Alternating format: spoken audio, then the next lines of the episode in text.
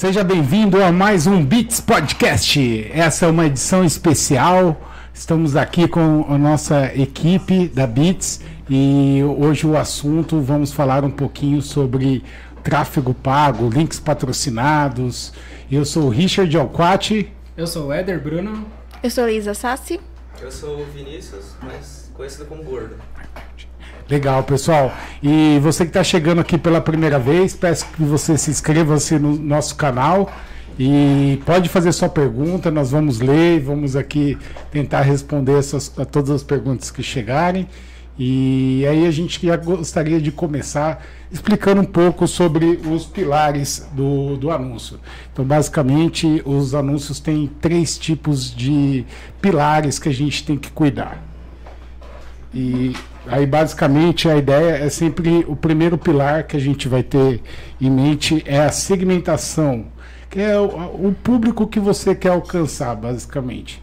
E aí existe várias formas, várias opções de você segmentar para quem você quer mostrar o seu anúncio. Você alcançar o público correto e você tá com uma imagem vaga, vazia, que uhum. a pessoa não, não conseguir comp... transmitir a mensagem. Exatamente. Então é uhum. é importante você conectar e aí vale muito com o estudo da persona, a gente entender um pouco quais são as dores, a rotina dessa pessoa, entender o que que ela busca, o que que ela quer enxergar naquele produto. Certo. Então, esses são os dois primeiros pilares. E também não adianta você ter o, a segmentação correta, você ter o criativo correto, mas você mandar a pessoa para uma página, a página de destino do seu anúncio, que ela não esteja adequada ao, a passar essa mensagem, a confiança que a pessoa precisa, a autoridade que você tem naquele assunto.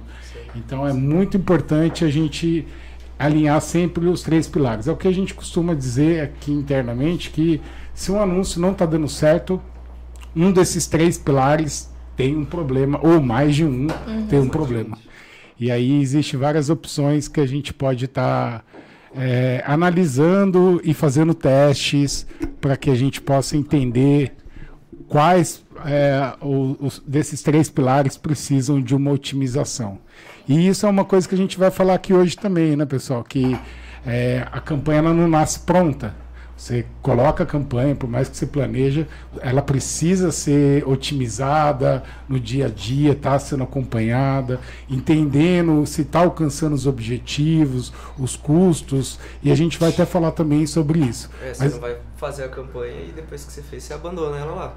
É, ela não. continuar cuidando dela para continuar dando resultado. É, exatamente. O algoritmo Só... muda todo dia, né? Então, aquilo também complementando aquilo que você falou da página de destino, a gente sempre é, as ferramentas para otimizar também a, a questão de a velocidade da página também, porque o Google vai, vai olhar também para isso, né? A experiência do cliente. Exatamente. Se eu cliquei no anúncio, ele tá trazendo a mensagem certa, eu sou uma pessoa público-alvo daquela empresa, mas a página tá lenta, não adianta nada. Então. E o cara tá lá no 3G, isso. no 4G da vida. É. Eu vejo muito isso. Uma página não compensa.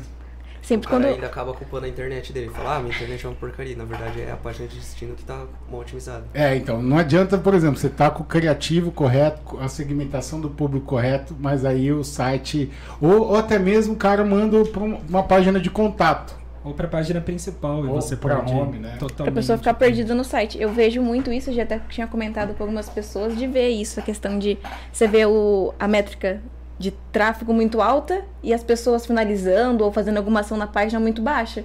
Porque as pessoas tentam chegar no site e não tem uma experiência boa, elas saem. Uma taxa de rejeição muito alta. Legal. Então tem que olhar sempre isso. E, e o que é interessante, além da, da, da, do page speed, né, da velocidade da página de destino, vale muito você pensar numa landing page para que justamente você compensa. adeque a mensagem, você consiga explorar as dores, os benefícios do seu produto, passar aquela autoridade que a pessoa ela o que ela quer ler, né? O que ela está buscando, né? Exatamente. E aí vale também aquela questão que a gente colocou, o estudo da persona. Quando você conhece o seu público, você sabe as dores, os sonhos, os anseios, você sabe onde ela navega, quais os sites ela lê ou, é, no dia a dia dela para você chegar com uma mensagem adequada. Sim. Então é, é, bem importante é, a gente se atentar. E agora a gente vai começar a se aprofundar um pouquinho mais na questão dos anúncios, especificamente no Google Ads. E o Google Ads ele existe várias formas de anunciar. E aí agora a Elozinha vai explicar aqui para vocês uh, quais são os, os tipos de objetivos que tem para você criar uma campanha e os tipos de campanha, não é isso aí, Elo? Uhum, exatamente. Uh, a gente também tem que sempre entender que o objetivo não é exatamente uma, um tipo de campanha, então a gente sempre tem que observar esses dois prismas. Primeiro, qual é o objetivo, né? Depende. A gente sempre tem, tem alguns objetivos que eu vou citar aqui, por exemplo, vendas.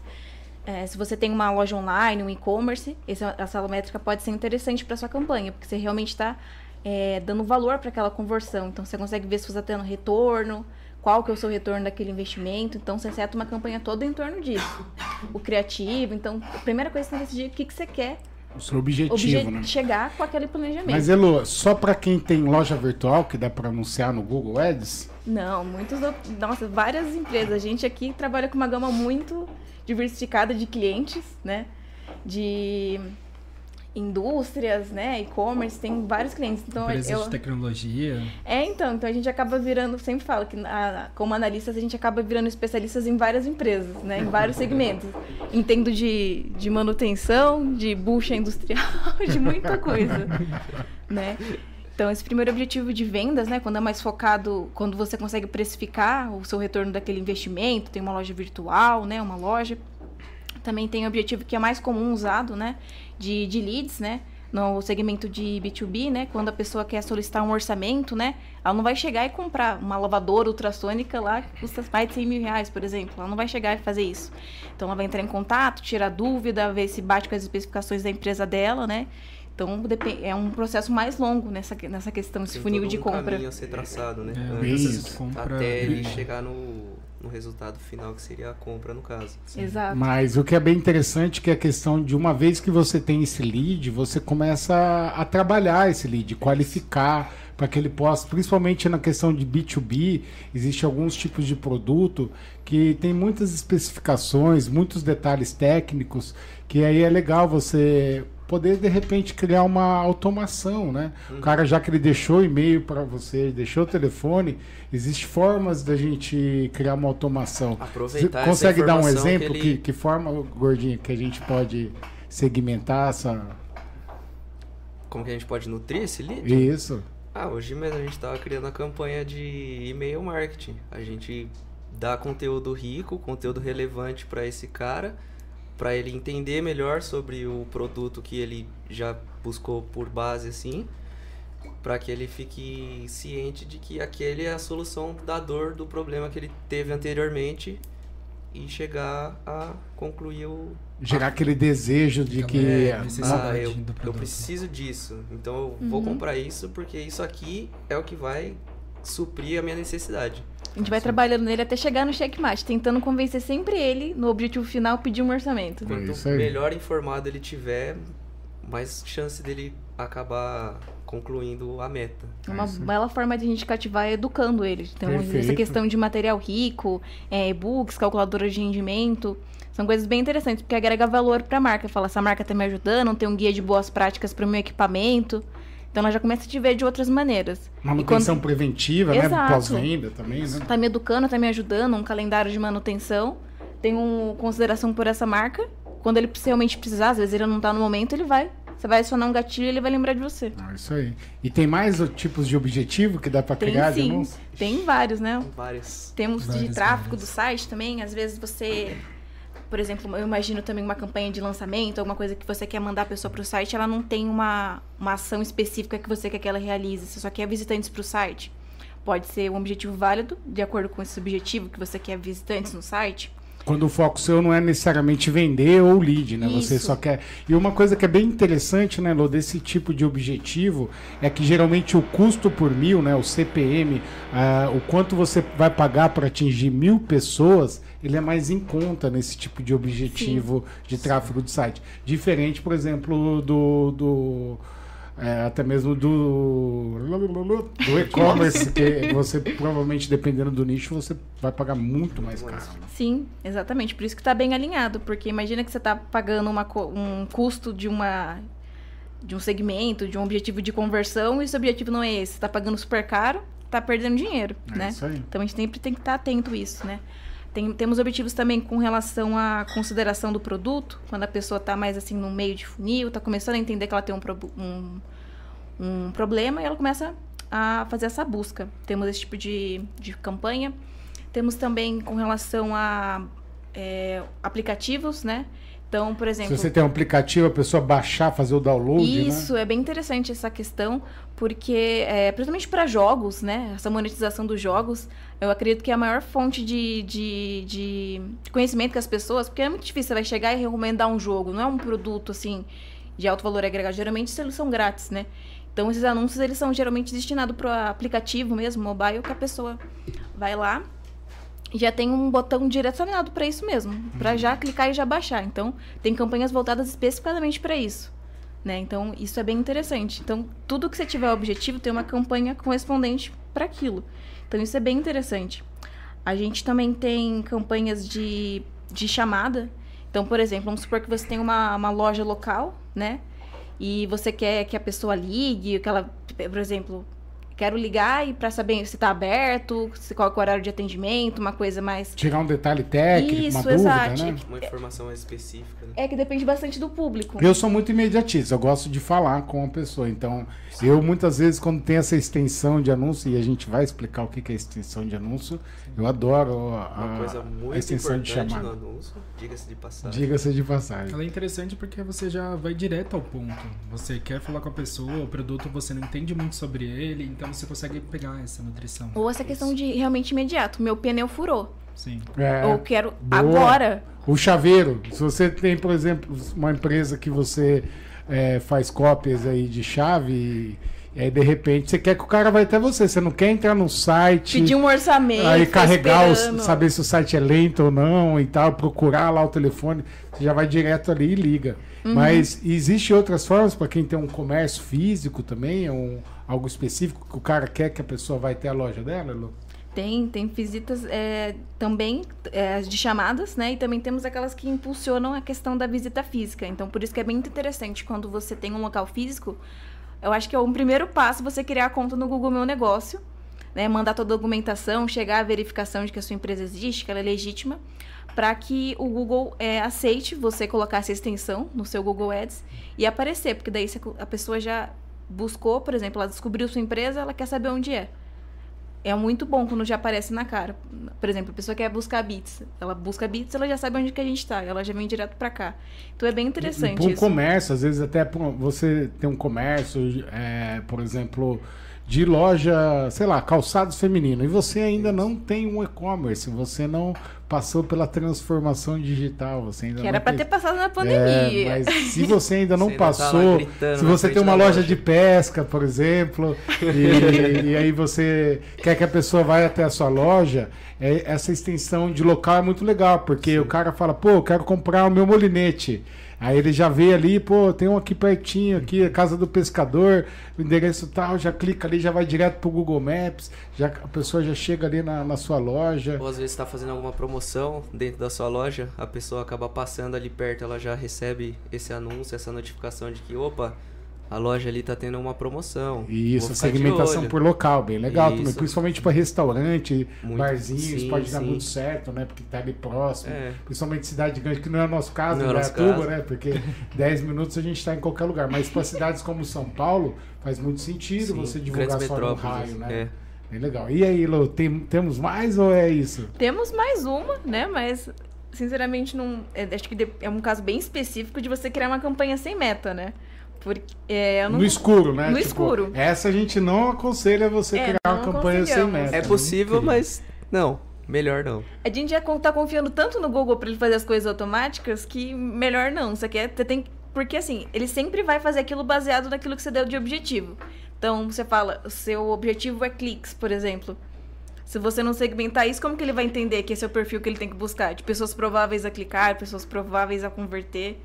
Então, eu realmente acho que é um tiro no escuro e que não é uma boa, não. Legal, Elo. E a- então a gente falou dos, dos objetivos que a pessoa pode ter. E agora a gente vai falar dos tipos de campanha. E eu vou pedir para o nosso querido diretor Tauan projetar aqui a nossa tela para vocês poderem acompanhar O primeiro delas é a, a principal, Sim, talvez, a podemos mais falar famosa, assim. eu acho. É a rede de Acho que é pesquisa. a mais utilizada aí também. Mais né? utilizado. E o que, que seria a rede de pesquisa, Lu? Bom, rede de pesquisa, né? Uma das do- dos produtos que a gente tem dentro do, do Google Ads. E ele é bem interessante porque a gente segmenta ele baseado em palavras-chave. Então você fala, ah, que que eu, como que eu segmento? Um dos principais segmentos que você, segmentação que você pode usar na, de pesquisa são as palavras-chave. Então ele é bem interessante. São anúncios de textos que eles aparecem quando alguém ah, ativa o seu anúncio. Então, por exemplo, alguém buscou algum, alguma palavra-chave sua que vai acabar ativando o seu anúncio e vai aparecer para a pessoa. Eu costumo comentar sempre que esse é um anúncio que ele é muito bom para meio e fundo de funil, porque a pessoa está buscando aquilo. Você tem mais probabilidade, ela já está pronta para um momento de compra ou de começar a considerar essa solução. Então é bem interessante você fazer uma campanha de pesquisa para esses fins, Ela já né? digitou ali no Se ela tá de digitando busca é porque ela do tá Google, querendo, ela- né? Ela sabe o que ela tá digitando, né? É. Exato. Então ela é bem, acho que ela é bem assertiva nesse, nesse quesito, né? Mas a gente sempre tem que fazer as otimizações também, que nem o Gordo falou. Não pode, não pode fazer uma É, campanha sim. e esquecer ela lá. Você tem que É- tomar cuidado com suas É, palavras-chave. é igual um filho. Você vai ter que estar ali Ficar cuidando. criando, Não dá pra você largar alimentando, que não vai dar certo. alimentando. Alimentando, É, sempre. Otimizando, é isso aí. E, uma, e qual é a outra, Elô? Uhum. Já tem deu um spoiler aqui. Spoiler. Aliás, um agradecimento especial à Natália, que nos ajudou aqui a criar a apresentação. Elaborou pra toda a apresentação aqui pra gente. Muito, muito bom. obrigado, Nath. Coraçãozinho, né? Bom, a segunda campanha que, é, campanha que a gente vai comentar é de display, né? Que ela é basicamente um anúncio gráfico que a gente pode fazer. Ele é bem interessante se você sabe, por exemplo, por quais sites a sua persona está navegando. Então, vamos pensar que a- essa pessoa é um gestor de TI, ela provavelmente está num site de tecnologia, buscando informações sobre isso. Então, a gente pode sempre é, setar com relação a isso, sites específicos que essa pessoa está, está acessando. E também acho que ele é bem interessante quando você tem um produto, alguma coisa que você tem, pode mostrar. Sim. Porque, por exemplo, você fala ah, caminha de cachorro. Tá, caminha pode ser de vários tipos. Mas se você mostrar a caminha, Você impacta bem mais. Aí, ó, Chama atenção. O pessoal deve estar achando que eu tô navegando no UOL querendo ver notícia, mas na verdade não. Tô querendo mostrar na Um prática. exemplo prático aqui. Aqui, ó, um anúncio de display, estamos no site do UOL, tá? E aí, por algum motivo, eu tô na segmentação do submarino. Como que eu sei que isso é um anúncio do Google? Aqui do lado desse xizinho tem um i. Se eu clicar aqui, ele já vai aparecer lá, publicidade, anúncios do Google. Então, o, como ele estava falando, são sites parceiros que, do Google que cedem espaço para o Google colocar um anúncio ali gráfico, né, Lu? Exato. Então, e é bem legal, porque... Ele é- tem essa questão de ser responsivo também, né? A gente pode é, colocar os, os recursos lá, o Google pode ser, esse display pode ser responsivo, se adaptar para diversos tipos de tela, né? Tem anúncios até HTML5, que são, é, dá para fazer eles Animados. É. então... O Google tá sempre mudando, a gente tem que acompanhar as mudanças, mas acho bem interessante isso, né? Tanto por isso, de você conseguir segmentar os canais, né? Ou tópicos que a pessoa tá, tá pesquisando, tá pesquisando sobre TI, tá pesquisando nesse site específico, então é bem interessante. É, e também essa questão de quando você tem alguma fi- uma coisa física para mostrar que chama atenção. Exato. Que nem mulherada, por exemplo, quando acessa aquele calçado, aquela bolsa. Nossa, e vejo aquela muito. bolsa segue você em todos os Será que o sites. Facebook tá lá? Todos Às os lugares você nem que acessa, você vai. Conversa com alguém perto, aí E depois ouve, você entra lá no ouve, seu cara. Instagram, já tá lá a publicidade do que você comentou. Aí Você fica, Entenderam, né? Não falar perto do celular, senão É, ele vai saber. Tampar o microfone, né? Você Eu- tem um caso bem, bem sério disso, né, Edra? Que você tava pesquisando no seu celular, apareceu a capinha exatamente do seu Eita, celular. nós, o Uma que coisa que que, aconteceu Capinha que foi recentemente foi Olha muito lá. específico. Eu estava comprando meu celular, aí eu fiz a compra do celular e assim, ele ainda não tinha chegado, mas as propagandas já começaram, tipo capinha para o Xi- Xiaomi Note 10 Pro. Não foi nem tipo capinha para Xiaomi, não, foi exatamente o específico modelo que do meu você celular. comprou. Então, olha como ele captou que o meu celular estava chegando e era diretamente o meu celular, o modelo dele. Uhum. Isso foi muito assertivo. Então a gente não pode falar nenhum A perto do celular, senão Ele vai a gente é perseguido. É. E o, o que é legal é que, assim, é diferente da rede de pesquisa, que o cara está ali naquele momento pesquisando, a rede display, você pode, através dessa segmentação, que foi o primeiro pilar que a gente passou, e existe várias formas, a gente vai explicar, o Éder daqui a pouco vai explicar essas formas de a gente segmentar, Mas o que é legal é que ele é diferente, né? Ele não está pesquisando, ele está navegando no site. Isso. Então vale muito de usar a criatividade, um anúncio que chame a atenção da pessoa, para não virar aquela coisa de paisagem, né? Uhum, exato. E qual mais tipos de campanha que nós temos, Elô? Bom, nós temos as campanhas inteligentes, né? Que é como se fosse a porta de entrada para os anúncios de Google, né? Que sempre quando você começa a criar uma conta no Google Ads, ele já te induz a criar essa campanha inteligente, né?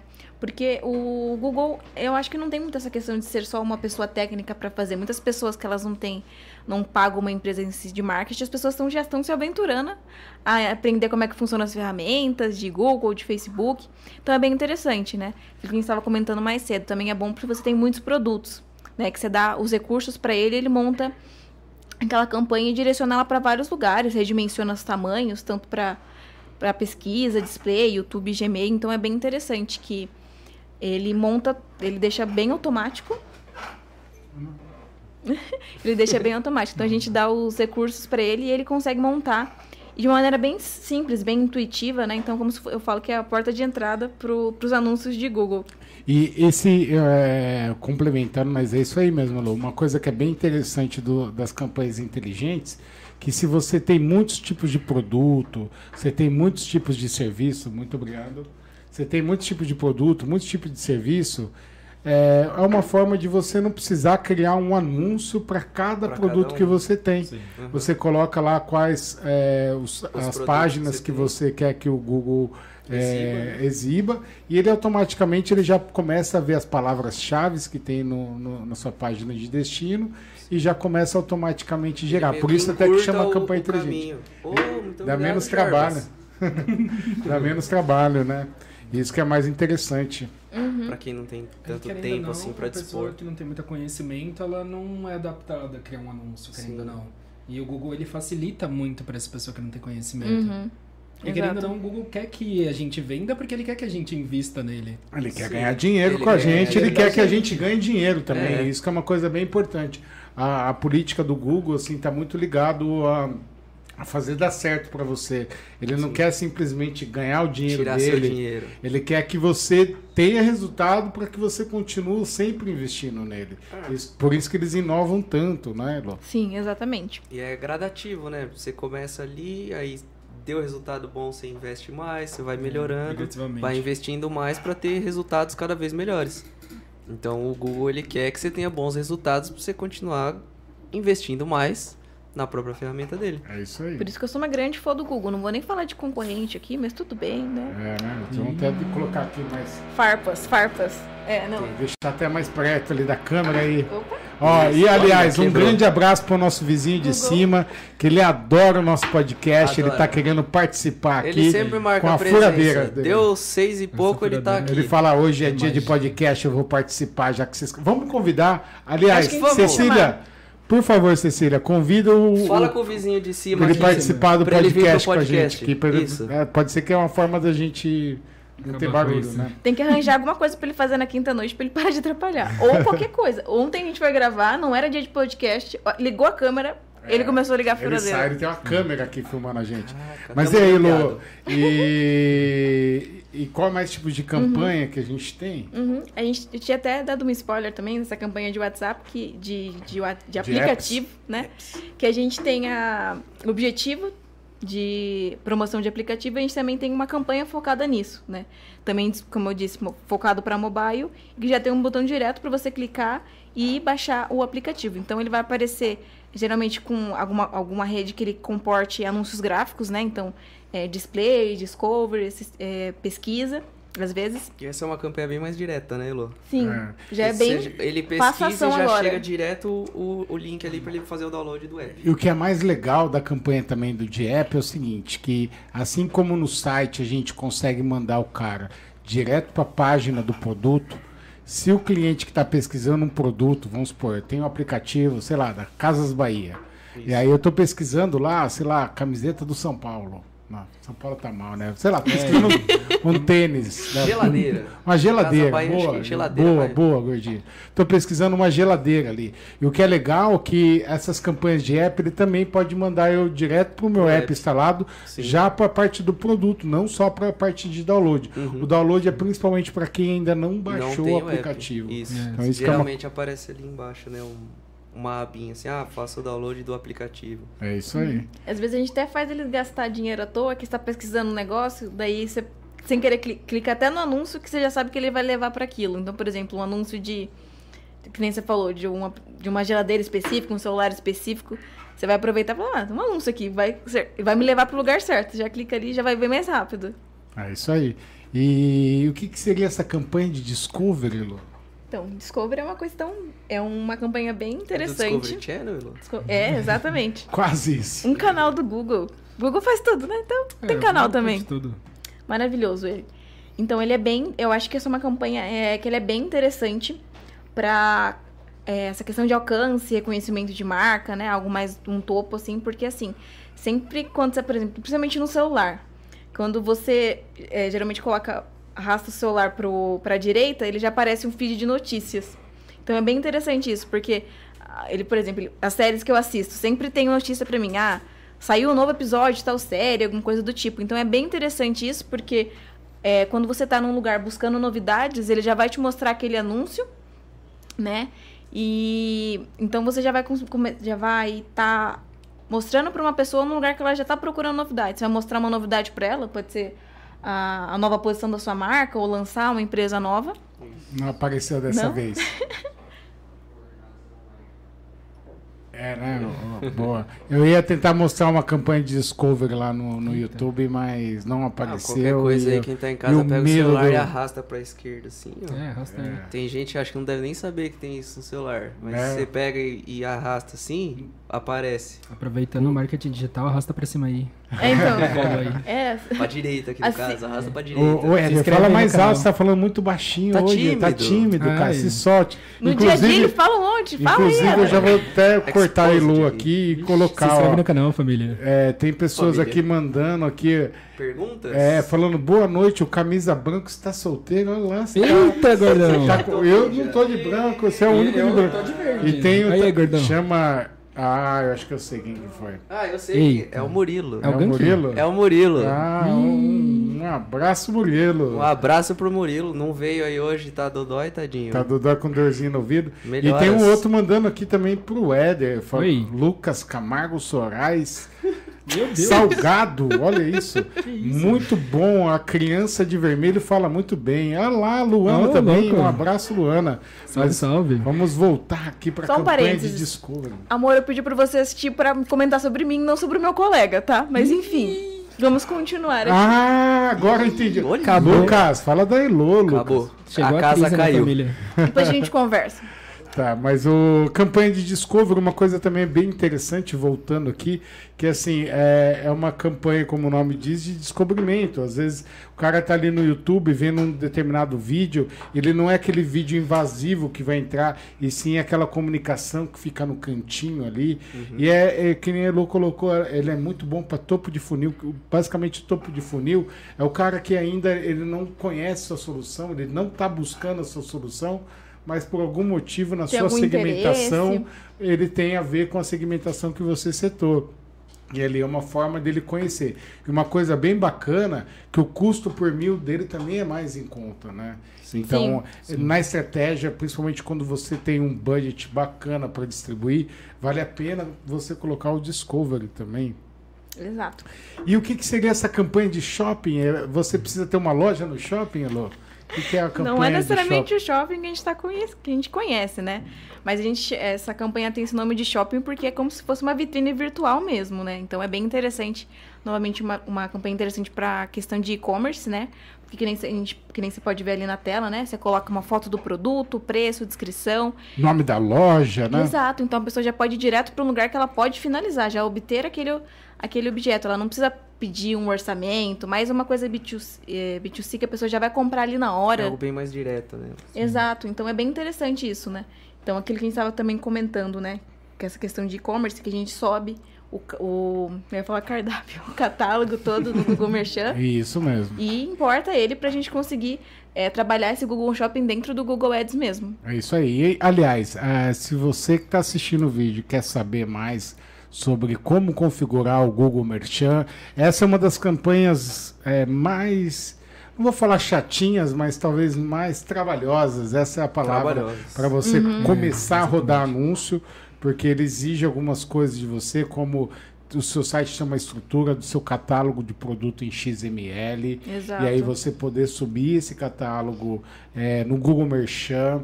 E no Google Merchant você. Porque seu preço, por exemplo, aqui o smartphone que está mostrando aqui, pode ser que o mês que vem ele está outro preço, né? São Então você precisa configurações bem conf- mais específicas. Você precisa né? fazer uma configuração de Isso. que horas do dia você quer que o Google entre no seu site e atualize o, o- o seu inventário no, no seu catálogo, atualize Se os seus saiu de preços. linha, se tem se- estoque. Se, se tem Se tem estoque ou estoque. não.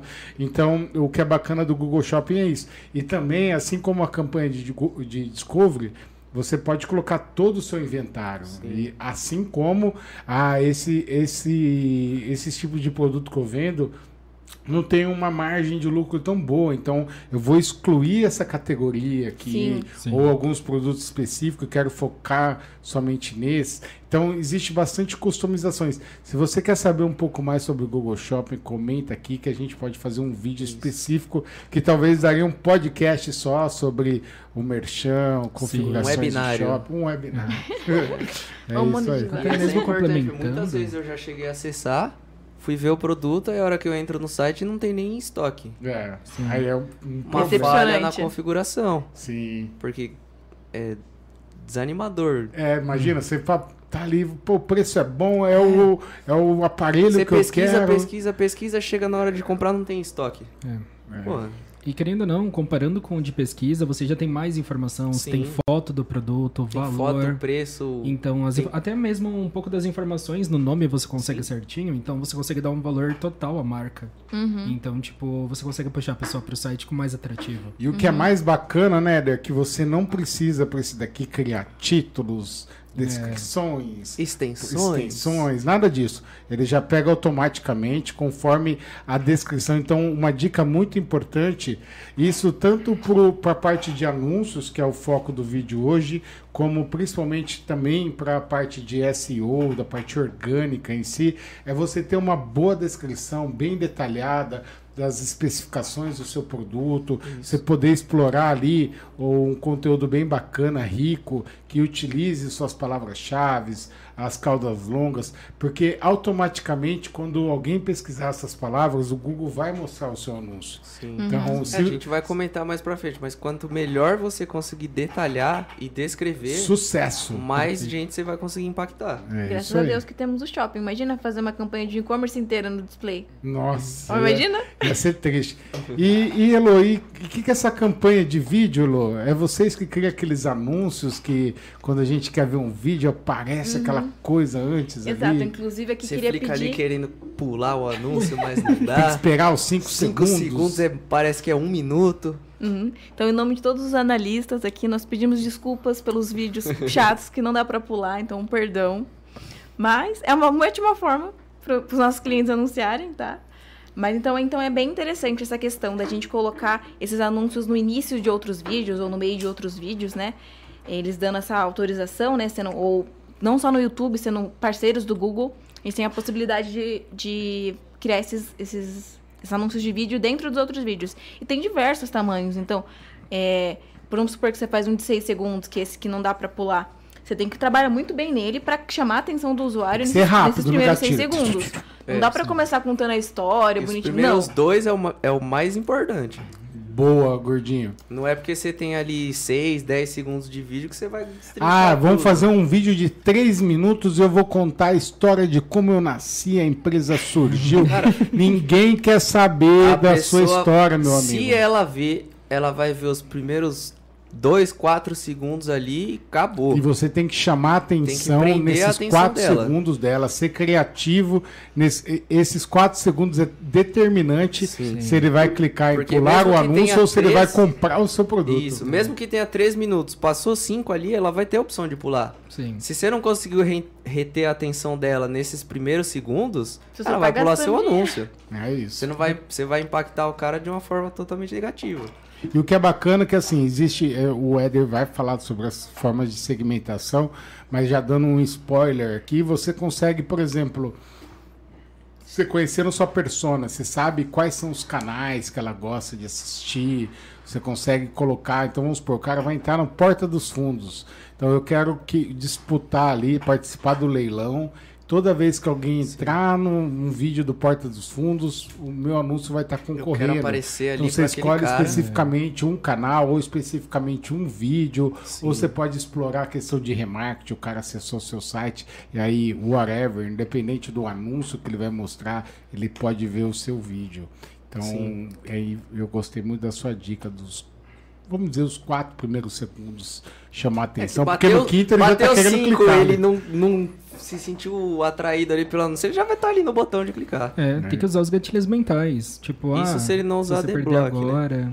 É, se usar o adblock já era o Tem anúncio. uma rapaziada aí que Uhum. enfraquece a firma. A gente comentou também de um outro tipo, já até mudando aqui, é o de chamada, né, Lu? Que é, o, é que é interessante para a pessoa poder ligar e você colocar o seu WhatsApp, e aí é legal que você pode já ter o número dele. O lado ruim, vamos falar assim, da chamada, é que você não vai ter o cadastro do lead, assim, né? Mas você vai ter a Tem que ligação sempre dele. ter alguém de prontidão. Para um anúncio desse, você precisa de um vendedor ativo. Porque senão ele não vai dar dados para você entrar em contato se você perder a chamada. Ou se a chamada não concluiu, não tem o número da pessoa no seu celular para você ligar de volta. E uma coisa também que é muito importante, que eu já vi erros acontecer assim, que é o seguinte. Imagina só, você tem pessoas, que nem a Elo falou, de prontidão ali para atender, de segunda a sexta, das 8 às 6. Desculpe. Mas aí você não seta que a extensão vai aparecer só de Só segunda, de segunda a sexta, sexta. às 8 às, Às às, oito às dezo- seis. às 8 às 18. Aí tá um perdido Aí o que, que acontece? Aí o cara vai lá sábado, 3 horas da manhã, e fala: hum, vou ligar, vai ficar tocando, você perdeu o valor do clique. O cara, É, você tá pagando para isso, essa ninguém, e você chamada. não vai saber quem te ligou, ao menos que você tenha, seja por um celular, e depois você tem ali quem ligou, mas esfria, o negócio é na hora. E o até cara não o vai ligar de pode não- novo porque ele ligou uma vez É. ninguém atendeu. Ele Então, pode ligar ter ido pra novo. E a- concorrência já. E a diferença, assim, é que antes a Elo estava falando da extensão de chamada, né? E aqui é uma campanha específica de chamada. Então, para ambos é muito importante você setar o horário que o seu O time vai estar vai tá ativa, disponível para atender. Caso contrário, meu amigo, é dinheiro indo pro Tirando exceções que funcionam 24 horas, É. Se Você tem um muito 24 barra 7, você né? tem que segmentar bem o período que vai estar ativo isso aí, pra você não perder dinheiro com clique à toa. Querendo ou não, é fácil programar o anúncio, não é uma coisa complicada Não. você. É É só coisa você pensar simples, é- estrategicamente, é. né? Porque a ferramenta em si é intuitiva. Sim. É que Mas às vezes é- acaba passando batido É, na mão de um pessoas mais leigas, mas Exato. Sim. Funciona. E aí, agora vou pedir para o Super Tawan voltar aqui para a nossa câmera. Não precisamos, por enquanto, do nosso PowerPoint. E aí, eu vou passar a bola. Tal é o nosso garoto do backstage aqui, É. ele faz tudo acontecer. E aí, eu vou passar aqui a bola para o Éder para falar Olha. de uma coisa muito estratégica. Que é as formas de você. A gente falou muito de custo por mil, custo por clique, mas existem formas de você configurar a sua campanha com lances manuais e lances inteligentes. Então, lances manuais e lances inteligentes, eles são totalmente diferentes, porque assim, quando a gente vê sobre lance manual, a gente aplica o valor que a gente quer pagar pelo clique. Porque muitas vezes a gente pode até perceber que o clique pode ser muito caro. Até mesmo num shorts que a gente tem no nosso canal, tem a palavra desentupidora, se eu não me engano, e o custo por clique dela é absurdamente alto. E porque ela é muito assertiva. Se você tá procurando uma desentupidora, é porque você realmente quer uma desentupidora. É. Você não vai pesquisar, tipo, uma desentupidora porque você acha que daqui 10 dias vai entupir sua privada. Ninguém pesquisa sem querer. É, ninguém pesquisa sem querer. Sua privada tá lotada ali e você não consegue mais usá-la. Você tá Aí você vai desesperado. precisar. É a dor que a gente É tá a dor. É. Então, por exemplo, o lance manual ele serve para você controlar quanto você gasta. Então, por exemplo, nós temos o CPC manual, por exemplo, e ele serve para você custear quanto você quer gastar por cada clique em cada palavra-chave. Então, por exemplo, vamos dizer que eu quero para marketing digital. Marketing digital é uma palavra hoje que a gente utiliza até mesmo na nossa empresa e custa um valor de 15, 15 reais, 66 centavos por Na volta região disso. que a gente está anunciando. né? Que por São Paulo, por exemplo, é mais de 100 reais. Então, tipo, querendo ou não, é um custo alto para uma pessoa que está apenas clicando e não convertendo. Então, você pode colocar uma métrica de valor. Por exemplo, ah, eu quero pagar 3 reais para cada pessoa que me clique com essa palavra-chave. Então, você pode diminuir o custo por clique, trazer uma possibilidade de até mais conversões, porque você vai ter mais pessoas visitando o site. Então, isso é um controle que você tem quando você deixa totalmente metrificado. O único problema de diferença entre o lance manual e o lance automático é que você pode perder o leilão.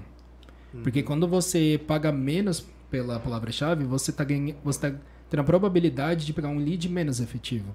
Porque seu tá concorrente pagando- pode ser que tenha a disposição de pagar mais. É. E aí quem vai ganhar o lance é ele. E tem uma coisa assim que é, que é bem delicado nessa questão, que assim, por um lado, no manual você tem consegue individualmente setar o quanto você quer pagar por cada palavra. Acho que a palavra seria autonomia. Você tem É, autonomia, você você tem tem, esse controle, autonomia. né, para você setar isso daí. Mas em contrapartida, é, o que é delicado, que se você tem um inventário muito grande, muitos produtos, é, você Fazer precisar um ficar ajustando um. por um e até mesmo vendo se eu preciso aumentar o lance num dispositivo móvel, porque ali eu tenho mais É. conversão, ou num- na uma cidade específica, ou até mesmo para um sexo, Um faixa de horário, um renda, dia da horário. semana. Você consegue aumentar o seu lance individualmente por cada palavra, mas isso é muito trabalhoso.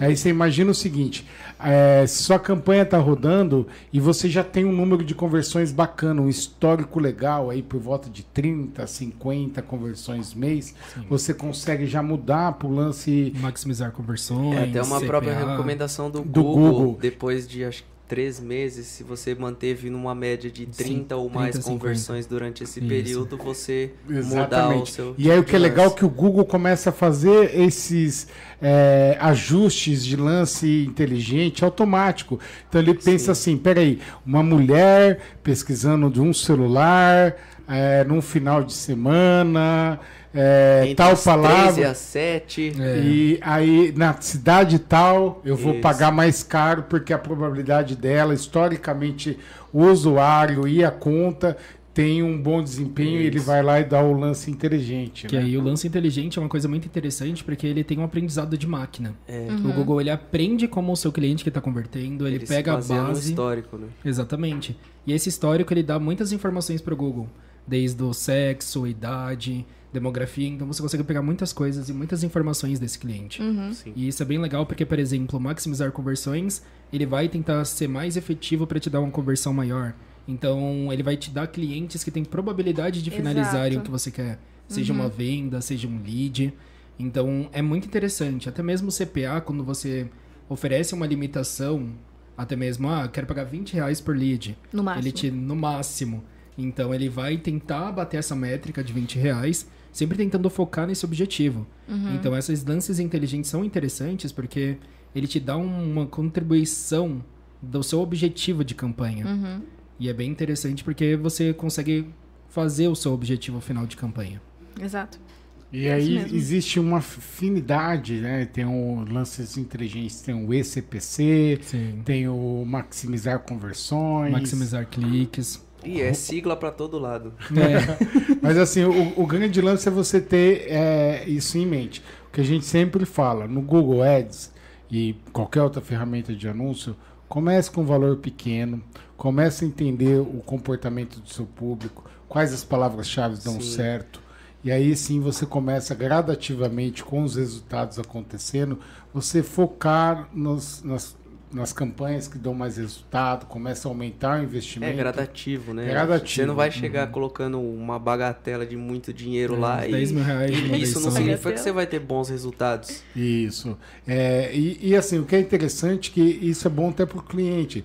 Tem clientes que não entendem, que muitas vezes ele, não, eu Sim. nem quero gastar isso e tal. Quero investir 10 mil. Mas assim, Às vezes nem gasta. é, a, as- a ferramenta tem um gosta. machine learning, a agência também precisa ir entendendo, Sim. ajustando. Então, assim, o que é muito importante é que as campanhas não nascem prontas, não é a sua primeira campanha que vai ser um sucesso de vendas. Não vai começar aí dando resultado, tem que ter O essa sucesso paciência está das muito otimizações. É otimização. É E mesmo antes da campanha chegar lá no Google Ads, teve todo um, Um um planejamento. planejamento da antes E o que é por ma- trás. O que é mais engraçado, que nem eu falo, é que para você criar uma campanha é mais rápido, principalmente no caso de vocês, que já vem todos os textos prontinhos, já aprovados Subir pelo a cliente. campanha. Sub- subir a Subir a campanha, campanha. Subir é a mais campanha. rápido do que para otimizar o tempo de vocês. Sim. Vocês gastam muito mais tempo olhando, analisando, ajustando, do que propriamente criando. Então, o sucesso está na questão como o, Gordinho colocou, você ir cuidando do seu filho, né? É, se a gente for parar pra pensar, pra subir uma campanha, em meia hora dá pra subir a campanha. Agora, a otimização dela chega, dependendo do cliente da campanha, uma, duas, três horas. Exato. Sim. Porque você tem que fazer toda uma avaliação dos resultados que você tá tendo. E se não são bons resultados, você tem que Entender ver- onde que tá entender bom, o que, que você tá, ruim, errando né? pra corrigir isso pra futuramente essa campanha trazer bons resultados. Exato. Legal. E, bom, e aí entrando num, num outro aspecto, a questão da escolha das palavras-chave, né?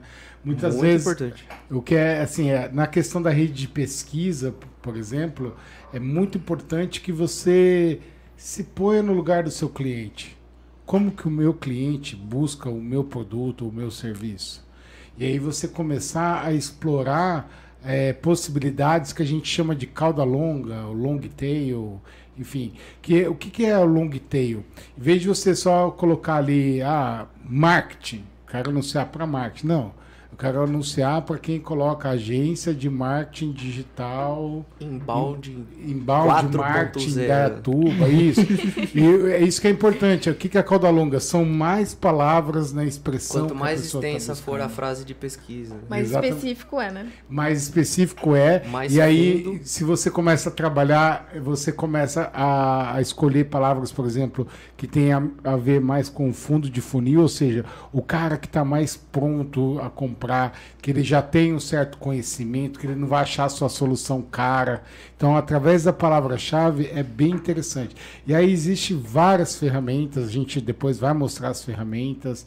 É, o próprio Google Ads tem uma ferramenta muito incrível que é o Keyword Planner, que é o planejador de palavras-chave, que através dele você consegue ter novas ideias. Então, ai, como que eu vou saber quais são as palavras que o meu Você público consegue ver busca? também a performance da o palavra. custo O para estar no custo, topo alcance. do Google, para estar na primeira página. Você consegue ter uma estimativa, acho que talvez essa seja a palavra. Isso. Mas um- uma, uma coisa que é bem interessante é o seguinte: não usar muitas repetições de palavra. Né?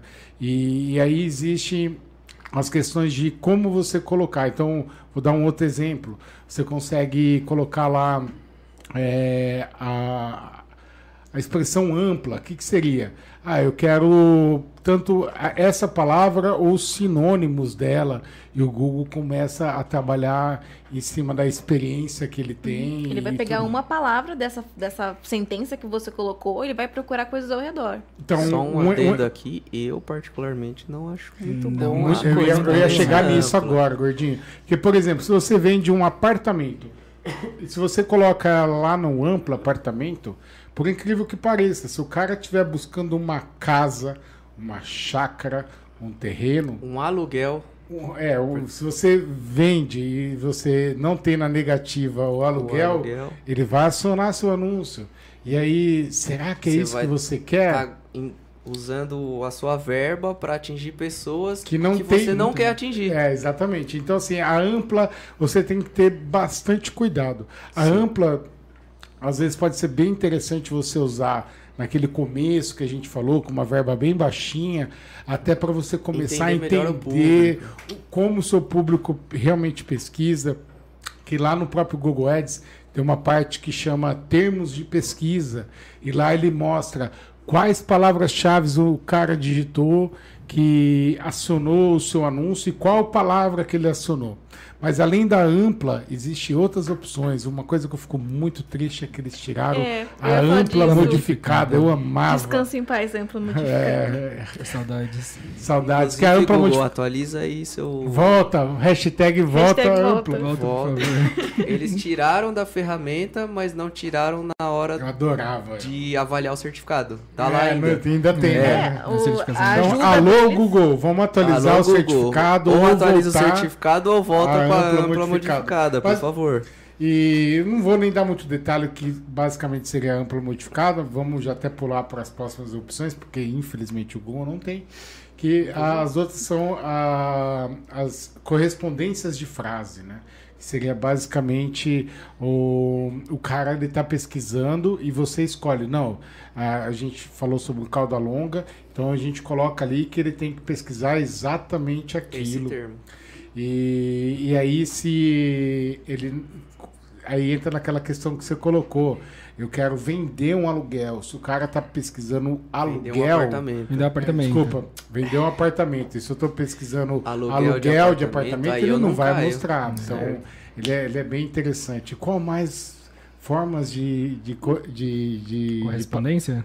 que existe no Google? Tem a exata. A exata é quando você quer pegar um termo específico bem centrado.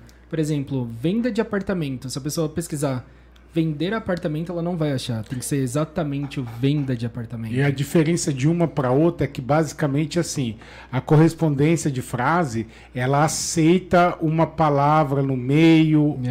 antes ou, de Antes ou depois. depois. É. Ou até mesmo um sinônimo de algo muito próximo. Plural, né? Sim. Mas A exata. E uma coisa. já é exata não, é exatamente aquilo e ponto, acabou. Se eu não me engano, se eu tiver errado, pode. Acho que ela aceita apenas plural, por exemplo, venda. Isso, é. Isso. é Pequenas alterações. É, né? ou, Alterações, ou é o termo acentuação. ou Sem plural. acento, isso, sem acento, É. ele aceita. Mas caso contrário, ele não. Então, assim, essa é bem delicada. Assim, é só quando você Tem já tem uma do que- maturidade da sua campanha para você explorar, porque não é interessante você ter a mesma palavra é, variando Vários tipos de correspondência. de correspondência, porque você buga a ferramenta. Você tá competindo com você com você mesmo. mesmo, exatamente.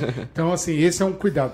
E uma coisa que é muito importante é você separar ah, as suas palavras-chave por pequenos grupos. Então, voltando no exemplo aqui do. do pode, vamos no apartamento mesmo. Vamos. Então, por exemplo, se você tem um apartamento de dois dormitórios, então vamos explorar ali ah, dentro desse pequeno grupo apartamento, dois dormitórios. Aí isso na, na correspondência de frase, aí você coloca ali com varanda, você começa a colocar alguma, algumas coisas que tem a ver com o seu detalhe.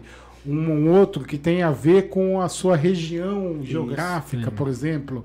E, e ali o que é legal você separando, que você consegue criar anúncios específicos que acaba ganhando relevância, que daqui a pouco nosso amigo Gordinho vai falar de como você criar um anúncio efetivo. Mas é importante você separar em pequenos grupos essa- essas palavras e não deixar tudo ali junto. E o bom é que o Google não interpreta, interpreta essas palavras como redundante. Mas, por exemplo, se você coloca é, venda de apartamento e depois coloca vendas apartamento, às vezes ele acaba interpretando como redundante e, e uma dessas palavras acaba não tendo tão bons resultados assim como você queria. É, exatamente. E Então, o que é legal é. variações na frase é melhor do que variações de, por exemplo, plural ou variações é, acentuando ou não. Sim. Uhum. Porque muita gente, eu inclusive, vou ser bem sincero, quando eu vou pesquisar alguma coisa no Google, se tem acento, eu não coloco. Se não tiver Vou corretor, tempo aqui, né? Eu se não- tiver corretor, por que Vou colocar colocar acento? E um- uma coisa assim bem é, bacana sobre isso, quando você separa, você começa a analisar ali quais têm um baixo índice de qualidade. Nunca é interessante você manter palavras ali que tem abaixo de uma nota 5, que vai de 1 a 10, né? Uhum. Então, e aí são vários critérios para sua nota é, está boa ali. Desde a quantidade de volume de busca que essa palavra tem, se é aquele termo que ninguém busca isso, ele vai ter uma baixa relevância. Se na sua página, se no seu texto de anúncio não tem essa palavra. Eu ia comentar isso um pouco mais pra frente, mas. Desculpa, a... não, spoiler. tá tendo Ah, spoiler tá spoilers, valendo. vamos continuar. Se você Uma tem coisa a puxa a palavra- outra, É, né? se você tem sua palavra-chave ali definida na campanha, mas você não tem ela na URL final, por exemplo, ah, eu vou direcionar até minha homepage. Na minha homepage não tem essa palavra-chave, ela acaba tendo um- uma relevância menor na visão do Google. Valeu, Jarbas. Jarbas. E aí o Google acaba não exibindo tantos, é, tantos resultados para essa palavra, ele acaba qualificando ela como baixa relevância. Exatamente. Quem tá mais acostumado Então, aí com assim, a ferramenta é já deve ter visto, aparece em vermelho ali. Exatamente. que a palavra É entender que se ela tem na sua página de destino, no seu anúncio, e se ela tem uma relevância de busca. Se não é aquela coisa que só você e sua mãe buscam assim, né? É. E também uma dica que acho que é importante, tranquilo, para essa questão de, de palavra-chave, uma dica é assim, é, vamos supor que você tem lançando um produto novo, uma ideia nova, né? Que nem, por exemplo, um exemplo prático de uma, uma coisa que eu trabalho também. É um produto para incontinência urinária, por exemplo, que você está vendendo uma nova solução, um produto importado, alguma coisa nova. Digamos que seja esse tipo de um produto assim novo, uma ideia nova que você está vendendo no mercado. As pessoas não estão pesquisando ativamente sobre isso, mas uma dica é você procurar produtos substitutos. Então, um, um dispositivo médico que não vai ter tanta busca, você pode colocar como uma palavra-chave, trabalhar nos seus, nos seus textos, fralda geriátrica, que é um, um produto é, Similar. substituto, similar, e a gente sempre pode alcançar essas pessoas. Então, ela pode não estar pesquisando exatamente aquilo que você vende, mas você pode colocar para a pessoa se, se livrar ou buscar uma outra alternativa e vender essa ideia no anúncio com essas palavras de um produto que é substituto. É bem interessante isso também. E até mesmo o maior problema de você utilizar ampla é até mesmo que você suja seu aprendizado. É.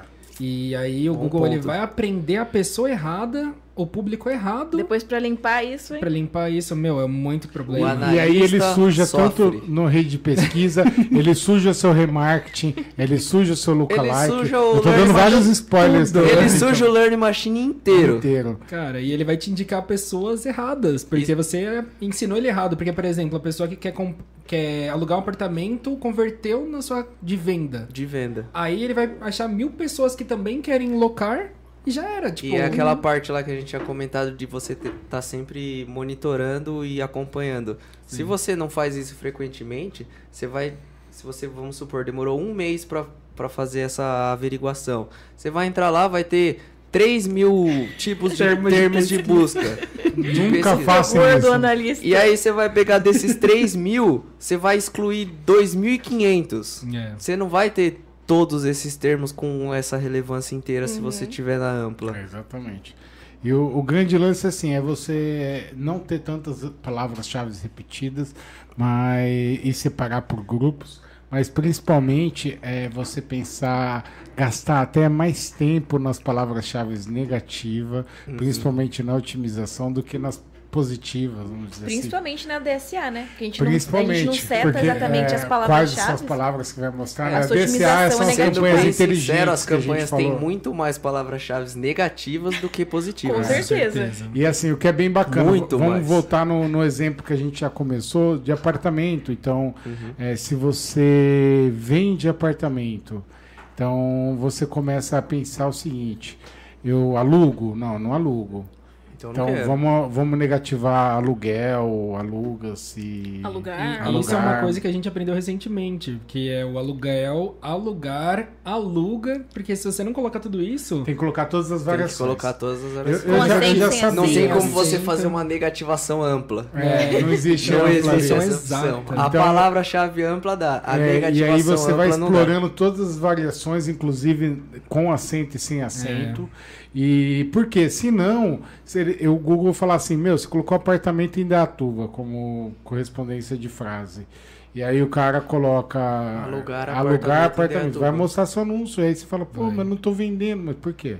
Porque justamente está acionando com aluguel. Uhum. Então é muito importante você olhar, que nem a gente falou, todos os termos de pesquisa e o Google tem essa abinha lá de que acionou seu anúncio e começar a olhar uma por uma. E uma dica que a gente dá é o seguinte: É, não, tem que ser toda semana olhar isso. Você tem que olhar toda semana as Toda palavras-chave e ir lá e negativar. E é muito importante você negativar, porque você vai mostrar para o Google o que, que eu quero e o que, que eu não quero. Uhum. E aí o aprendizado de máquina começa a trabalhar a seu favor. Então, uma coisa muito comum é, por exemplo, questões de bairro. Pô, se o seu apartamento está numa região e estão pesquisando uma coisa do outro lado da cidade, de um outro bairro, para você não vira essa Não opção. Porque é difícil, principalmente cidade grande como São Paulo, Rio de Janeiro, o cara, o deslocamento é bem delicado. Então é bem importante você tentar acertar ao máximo e o que a gente vai falar mais para frente, que é o acompanhamento da conversão, é entender o que está gerando conversão, o que, que é interessante manter, o que, que é interessante, está gerando clique, mas não está gerando conversão. Opa, aqui tem alguma coisa, vamos Ou às vezes até gera uma conversão, mas é num valor extremo. que daí ele não vai virar vendas no final, porque para você, para o cliente, não interessa ficar gerando conversão ou clique. E não Ele vender. quer a Pra- venda. pro- o negócio dele é, é gerar o clique, é gerar a conversão e gerar a venda. Então, assim, É o É. ROI, né, João? é o ROI, exatamente. E legal. E agora eu vou passar aqui a bola para o Ailô novamente. Para ela. Ah, não, perdão, perdão. A gente vai falar agora com o Éder sobre Eu? a segmentação de público. Quais são as formas de a gente segmentar um público? Então, hoje a gente pode segmentar de várias maneiras o público, muitas formas Tem que tomar mesmo. cuidado. Quanto também. mais você segmentar, Segmenta melhor, melhor. você atinge. Por exemplo, ah, eu posso segmentar pela pessoa ter interesse em, por exemplo, um time de futebol. Um signo, que é uma coisa que até mesmo um famoso usa, que eu ainda acho que é meio estranho. Você pode utilizar, por exemplo, pessoas com interesses em, por exemplo, apartamentos, casas, imóveis. Ah, interesse em videogames. Então você tem muitas formas de. Ah, cargo. Uma pessoa que é um analista de marketing, um gerente de marketing. Nós podemos até mesmo falar pessoas que noivaram recentemente, casaram. Então a gente tem muitas opções de segmentações. Até Sim. mesmo fluxo de idade. Ah, quero pessoas de 30 a 60 anos que são meu fluxo. Pessoas de São Paulo, região, Brasil. A Então, renda. gente- a renda, pô, prefiro pessoas que têm comportamento de interesses de renda alta. Que Os é uma opção. 10%, por exemplo. Os 10, 20, 30%. Então, até mesmo tirar pessoas de renda baixa para imóveis de alto padrão. Então, a gente segmenta muito. Até mesmo segmentações de imóvel de luxo. Então, a gente tem muitas formas de segmentar hoje e chegar no cliente que a gente procura. Até mesmo de várias áreas. Podemos perceber que até mesmo na nossa gama de clientes atual, a gente tem muitas áreas. TI, tem área de indústria, como a gente comentou anteriormente. Então, a gente Inclusive, tem a muitas próprio exemplo aqui de imóveis. imóveis, que a gente também tem bastante. Então a Uhum. gente pode fazer uma segmentação completa. Então, e além disso, a gente pode restringir mais. Por exemplo, vamos dizer que eu fale de imóveis mesmo. Eu quero fazer uma venda de um imóvel e eu quero segmentar para uma pessoa que atualmente tem interesse nesse imóvel e procure. Por exemplo, eu posso segmentar para uma pessoa que está 30, 50 anos, está casando recentemente, porque quem, querendo ou não, quem está casando está procurando um novo imóvel. Pessoas que estão tendo um filho recente. Então, tudo isso que pais recentes, essas coisas, Uhum. são pessoas que querem fazer essa mudança de vida. Então elas procuram um imóvel, procuram um carro, então tipo, isso é bem interessante da gente fazer essa segmentação.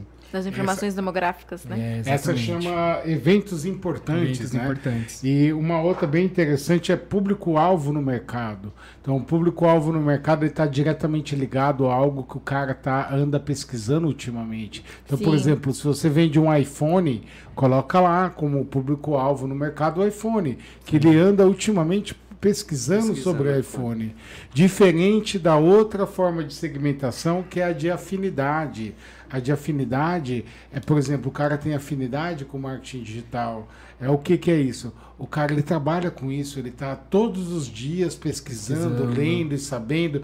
Então, essa é a principal eh, diferença entre a afinidade e o público-alvo de mercado. O público-alvo de mercado é algo temporário, algo que o cara anda buscando. Pesquisando Sim. ativamente Ele sobre tá aquele quente seu produto. sobre Isso. aquilo, né? Ele tá bem quente, tá, anda pesquisando É, aquilo. como a gente comentou lá no caso do Ed, o cara acabou de comprar o celular, É. e já recebeu o anúncio da capinha. Porque aí você Exatamente. pode segmentar. Provavelmente, um provavelmente X. foi público-alvo de mercado Sim, dele. Diferente sim. do afinidade. O afinidade é algo que o cara já tem, a- como o nome diz, afinidade com o assunto Sim. ou com o tema.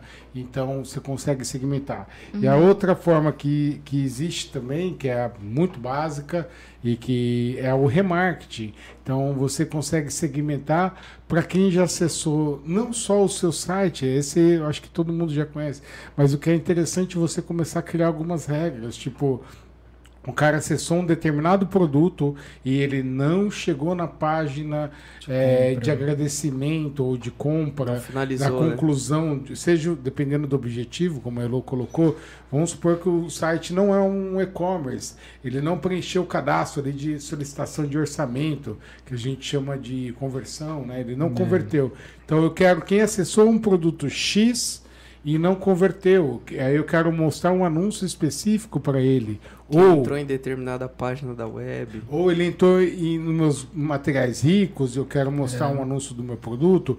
Uma, uma coisa também bem legal do remarketing, no próprio Google, que é o assunto de hoje, é você consegue criar especificamente do YouTube. Então, por exemplo, eu tenho um vídeo no meu canal lá e eu quero anunciar para quem assistiu esse vídeo. Então, eu consigo fazer, criar um anúncio para ele. Dá pra segmentar ainda até mais, né, Chão? Pra quem assistiu X% do vídeo. Assistiu 15 Legal, segundos do é. vídeo, 30. O cara, 10%, o cara assistiu mais de 20% 50% do É. vídeo, ele já deu. Ah, o vídeo tem 20 minutos, o cara assistiu mais de 50%, o cara tá, em- tem cara tem- interesse. Ele gostou. Ele gostou Outra do coisa vídeo. legal também, dá pra utilizar pessoas que acessaram o site do concorrente. Uhum. É. Sites Você não precisa àqueles. ficar ali olhando só pro seu também. Remarketing do concorrente. É. Se o cara entrou ali e não finalizou com ele, opa, vem cá finalizar comigo então. E o, até para quebrar um pouco do mistério disso, que é muito legal, muitas pessoas não conhecem, e quem conhece às vezes tem essa dúvida até.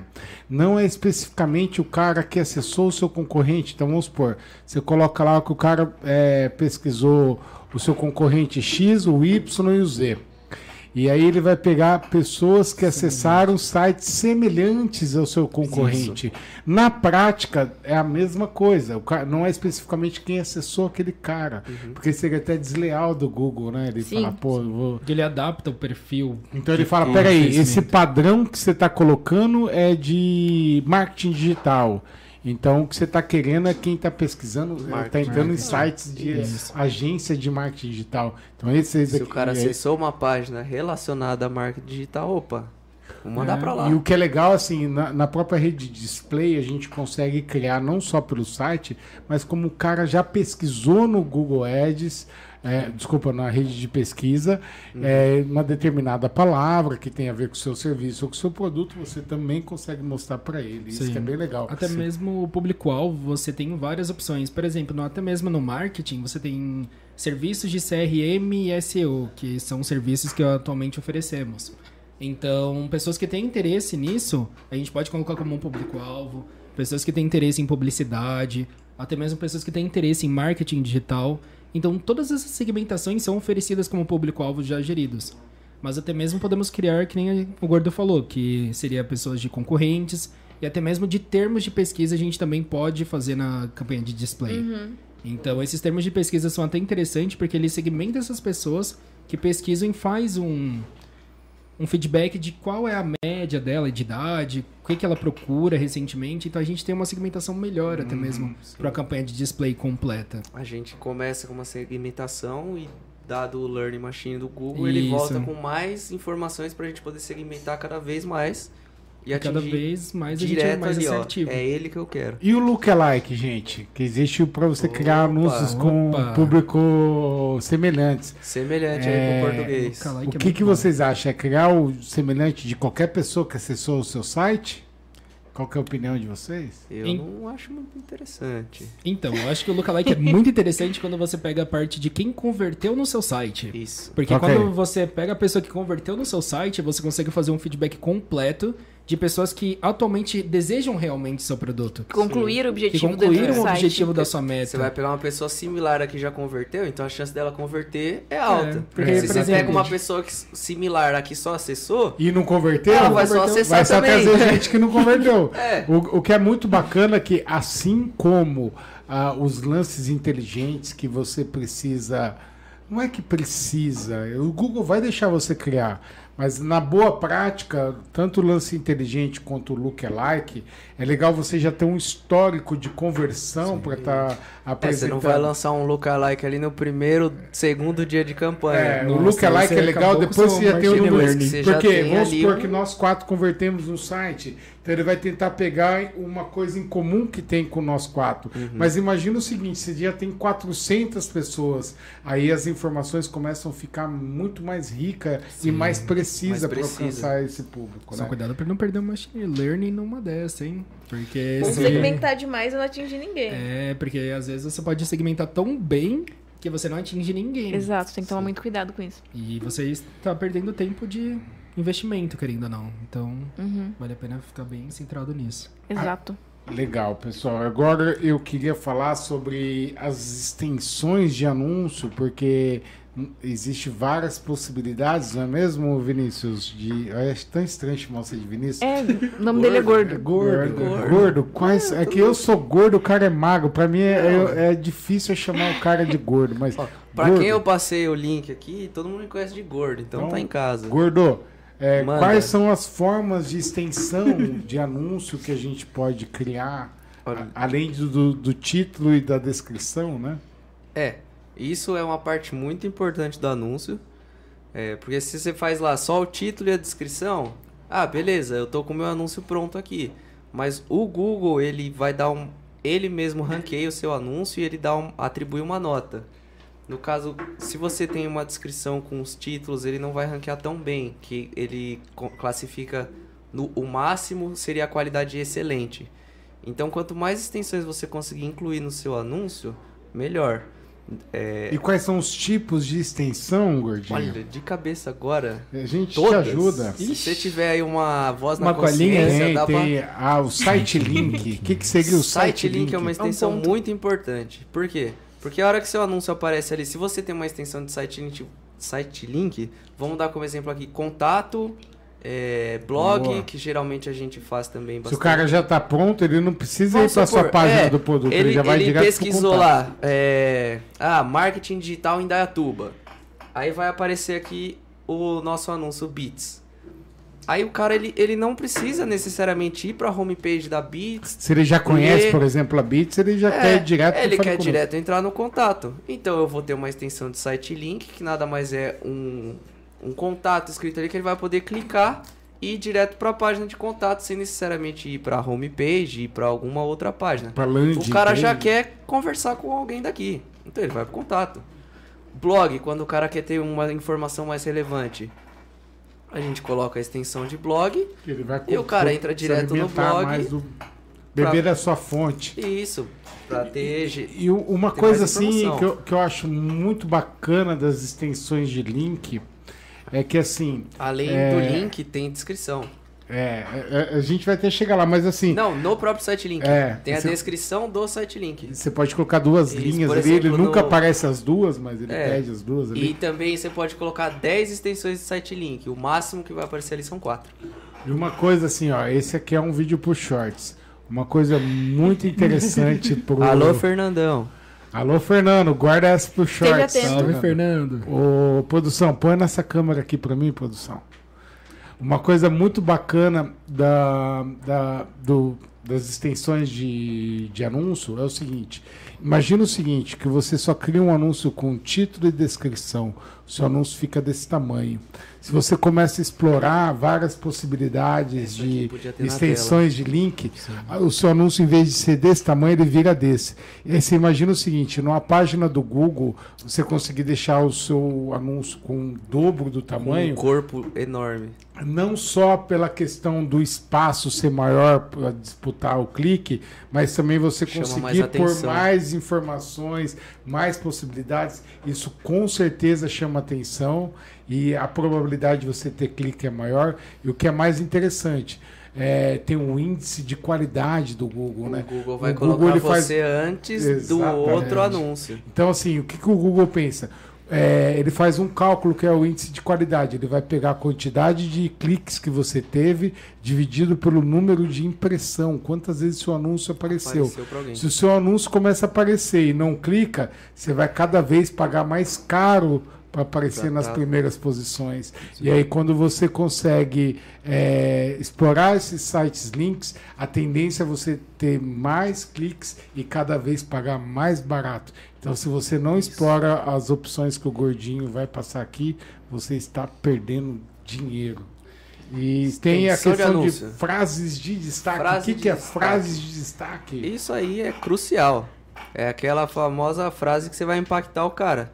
Você vai colocar ali uma frase que chame a atenção. Por exemplo, uma bastante comum, por exemplo, se você tem essa opção, né? Frete grátis. Se o cara vê um anúncio ali, sei lá, ele quer comprar um tênis. Baita de um diferencial. Ele quer comprar um tênis online. Aí ele é aqui, aqui de Indaiatuba. Mas o, a loja que tá vendendo o tênis é lá do Nordeste. Aí o cara vê frete grátis na loja X e loja Y, consulte o frete. O cara vai entrar na loja X porque tem o frete grátis. Ele já tá gastando pra comprar o tênis. Quem que vai querer? Boa. É um diferencial competitivo. É um né? diferencial. Você chama muito mais atenção E isso que é cara. legal, assim, na, na questões do anúncio, de uma maneira geral, é você expor o seu diferencial Isso. competitivo, porque querendo ou não, você está disputando com outros anunciantes o clique dessa pessoa. Então, É. quanto mais você conseguir chamar atenção, Você tem que Tem um- atrair ele pro seu anúncio. um call to action, ter um CTA bacana são, ali que chama é, o cara para ação, Isso. mais interessante é, não é mesmo, Gordinho? São aquelas frases que dão o gatilho na pessoa. Compre agora e receba frete grátis. Exatamente. Isso. E os snippets estruturados, que basicamente é quando você quer colocar ali uma lista de serviços oferecidos ou até mesmo de marcas e produtos que você vende. O snippet estruturado, essa é a diferença das frases de destaque. E tem a- também a, a extensão de chamadas, hoje a gente está falando um pouco dela, né? Isso. Que Que, é quando basicamente você é- deixa ali o telefone pra pessoa, ah, pesquisei aqui, quero comprar tênis online. Ah, não quero entrar no site desse cara, eu quero falar com alguém. Já vou ali na extensão do contato, que vai estar já o telefone Uma da pizza, loja. você não quer entrar no site, Pizza, você quer é. ligar com pra Eu alguém. já sei, eu sempre como pizza de quatro queijo. Nossa, eu não, né? Tô dando um Eu exemplo. como. Eu também. Porque eu acho que você tá viajando, Eu acho absurdo você não tá na sua cidade. comer pizza de Você queijo. tá na praia e que não quer cozinhar, você Não. quer pedir uma pizza. É. Você não quer entrar no site, Não você quer quero pegar a pizzaria lá eu e quero ligar. ligar e falar, me dá uma calabresa grande. Exatamente. Eita! É, e Falei tem o também já faz o corte aí, já. Fernandão, já sabe, né? Fernandão. tá e aí tem shorts. também a extensão, é, a gente vai falar hoje das principais, a extensão de preço, né? Que é Sim. você justamente colocar ali já de cara qual que é, o seu como se preço, para você não gastar o shopping. É, É, mas tá ali na descrição. Exatamente. E, e diferente é, das outras extensões, se você coloca o preço ali, é uma forma estratégica. Se às vezes seu produto é bom e ele tem um custo um pouco mais alto do que o concorrente, se você colocar o preço, é uma forma de você segmentar. E o cara que às vezes não está disposto a pagar aquilo, ele já nem clica. É. Então, às vezes, é- e se for estratégico para você, você já coloca extensão de preço, você já Porque filtra ali, não pode gasta ser até que o cara todo. entre no clique ali no seu anúncio, vai ter o você vai estar gastando pelo clique, Hum. mas o cara não tá disposto a pagar, sei lá, 500 reais num tênis. Aí ele vai fechar seu site e vai entrar em outro. A a gente comentou também da outra forma de extensão que é de local, que basicamente é um link pro Google Maps pro cara chegar até você. Vai estar o endereço E ali da isso loja tem que ver física, se né? para você, até na- no que- contexto é, que vivemos, que a gente não pode falar o nome da doença, é, se vale a pena, Vale a pena. se vale a pena nesse contexto de isolamento social, você quer Ter receber o cara ou não, ou não. né? Isso. A, a outra, a outra extensão bastante interessante também é de comentários, que você consegue colocar comentários de clientes ou até mesmo de influenciadores, uma vez que isso esteja re- registrado já no seu site. Lembrando Google. também que o Google não necessariamente vai exibir É, essas todos, né? Ele vai o ver. Google ele vai Boa, através do Learning Machine Ele vai Machine ver- Learning. Ele Machine vai escolher qual ele vai Se- mostrar é, que tem a ver ele com quer cada que um. o cliente veja ou não. Não é porque você colocou todas essas extensões Que que, vai a hora você publica lá o seu anúncio. Aí você mesmo pesquisa pra ver, né? Como que ficou. Todo dia. Aí você chega ali e fala, ué, mas cadê todas aquelas extensões que eu coloquei? É, mas só uma dica, se você procurar o seu próprio anúncio, não clica no Não negócio. clica no anúncio, vai você vai próprio dinheiro, pelo Boa. amor de Deus. Ó, uma uma claro. coisa que assim é um erro, a gente vai falar daqui a pouco dos erros mais comuns, mas basicamente esse Já é um erro mais comum do mundo. Eu já cometi. Quando o cara começa a anunciar, seja o cliente, seja o analista, seja lá quem for, ele quer ver o anúncio se está aparecendo ou não. E ele vai lá no Google e pesquisa e não clica. E o que, que vai acontecer? O seu índice de qualidade cai.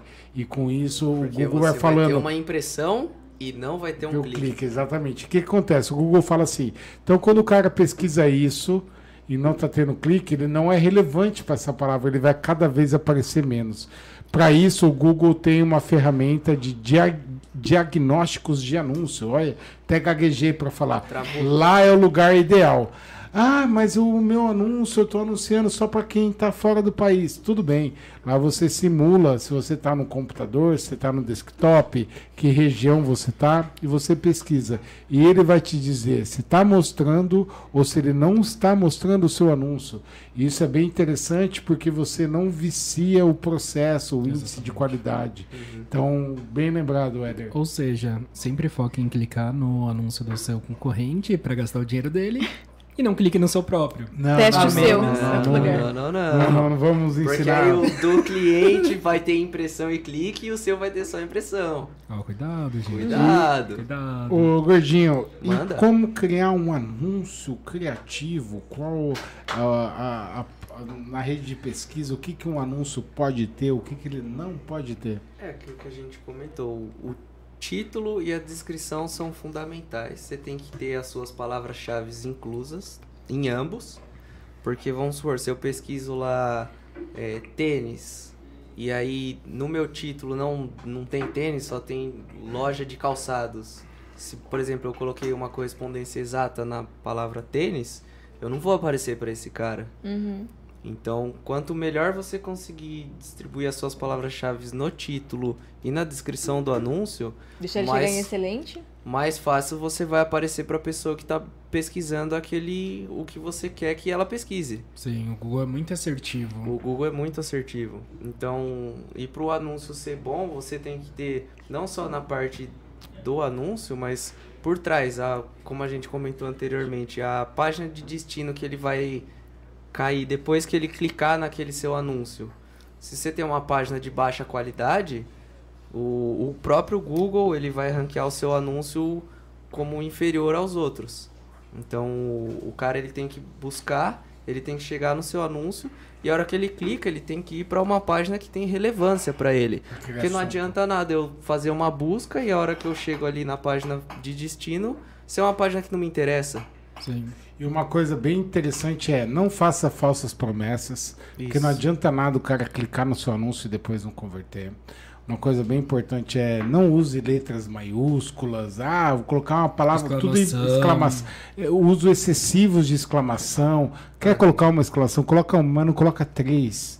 Sabe? Não, e, e boa gramática, acho que nem precisaria É, falar, mas é essencial. não ter erro ortográfico. Tanto que o- os nossos anúncios são feitos pelos nossos queridos redatores e redatoras. Um a abraço. Luana, e um abraço um a todo o nosso time de redator. redatores. E é bem importante isso, e principalmente essa questão de é, você não fazer falsas Você promessas. tem que ter né? frases de impacto, mas não ter falsas promessas. Um call to action. O que, que é um call to action? Alguém Call to action é aquela, aquele termo que você vai fazer com que o cara clique.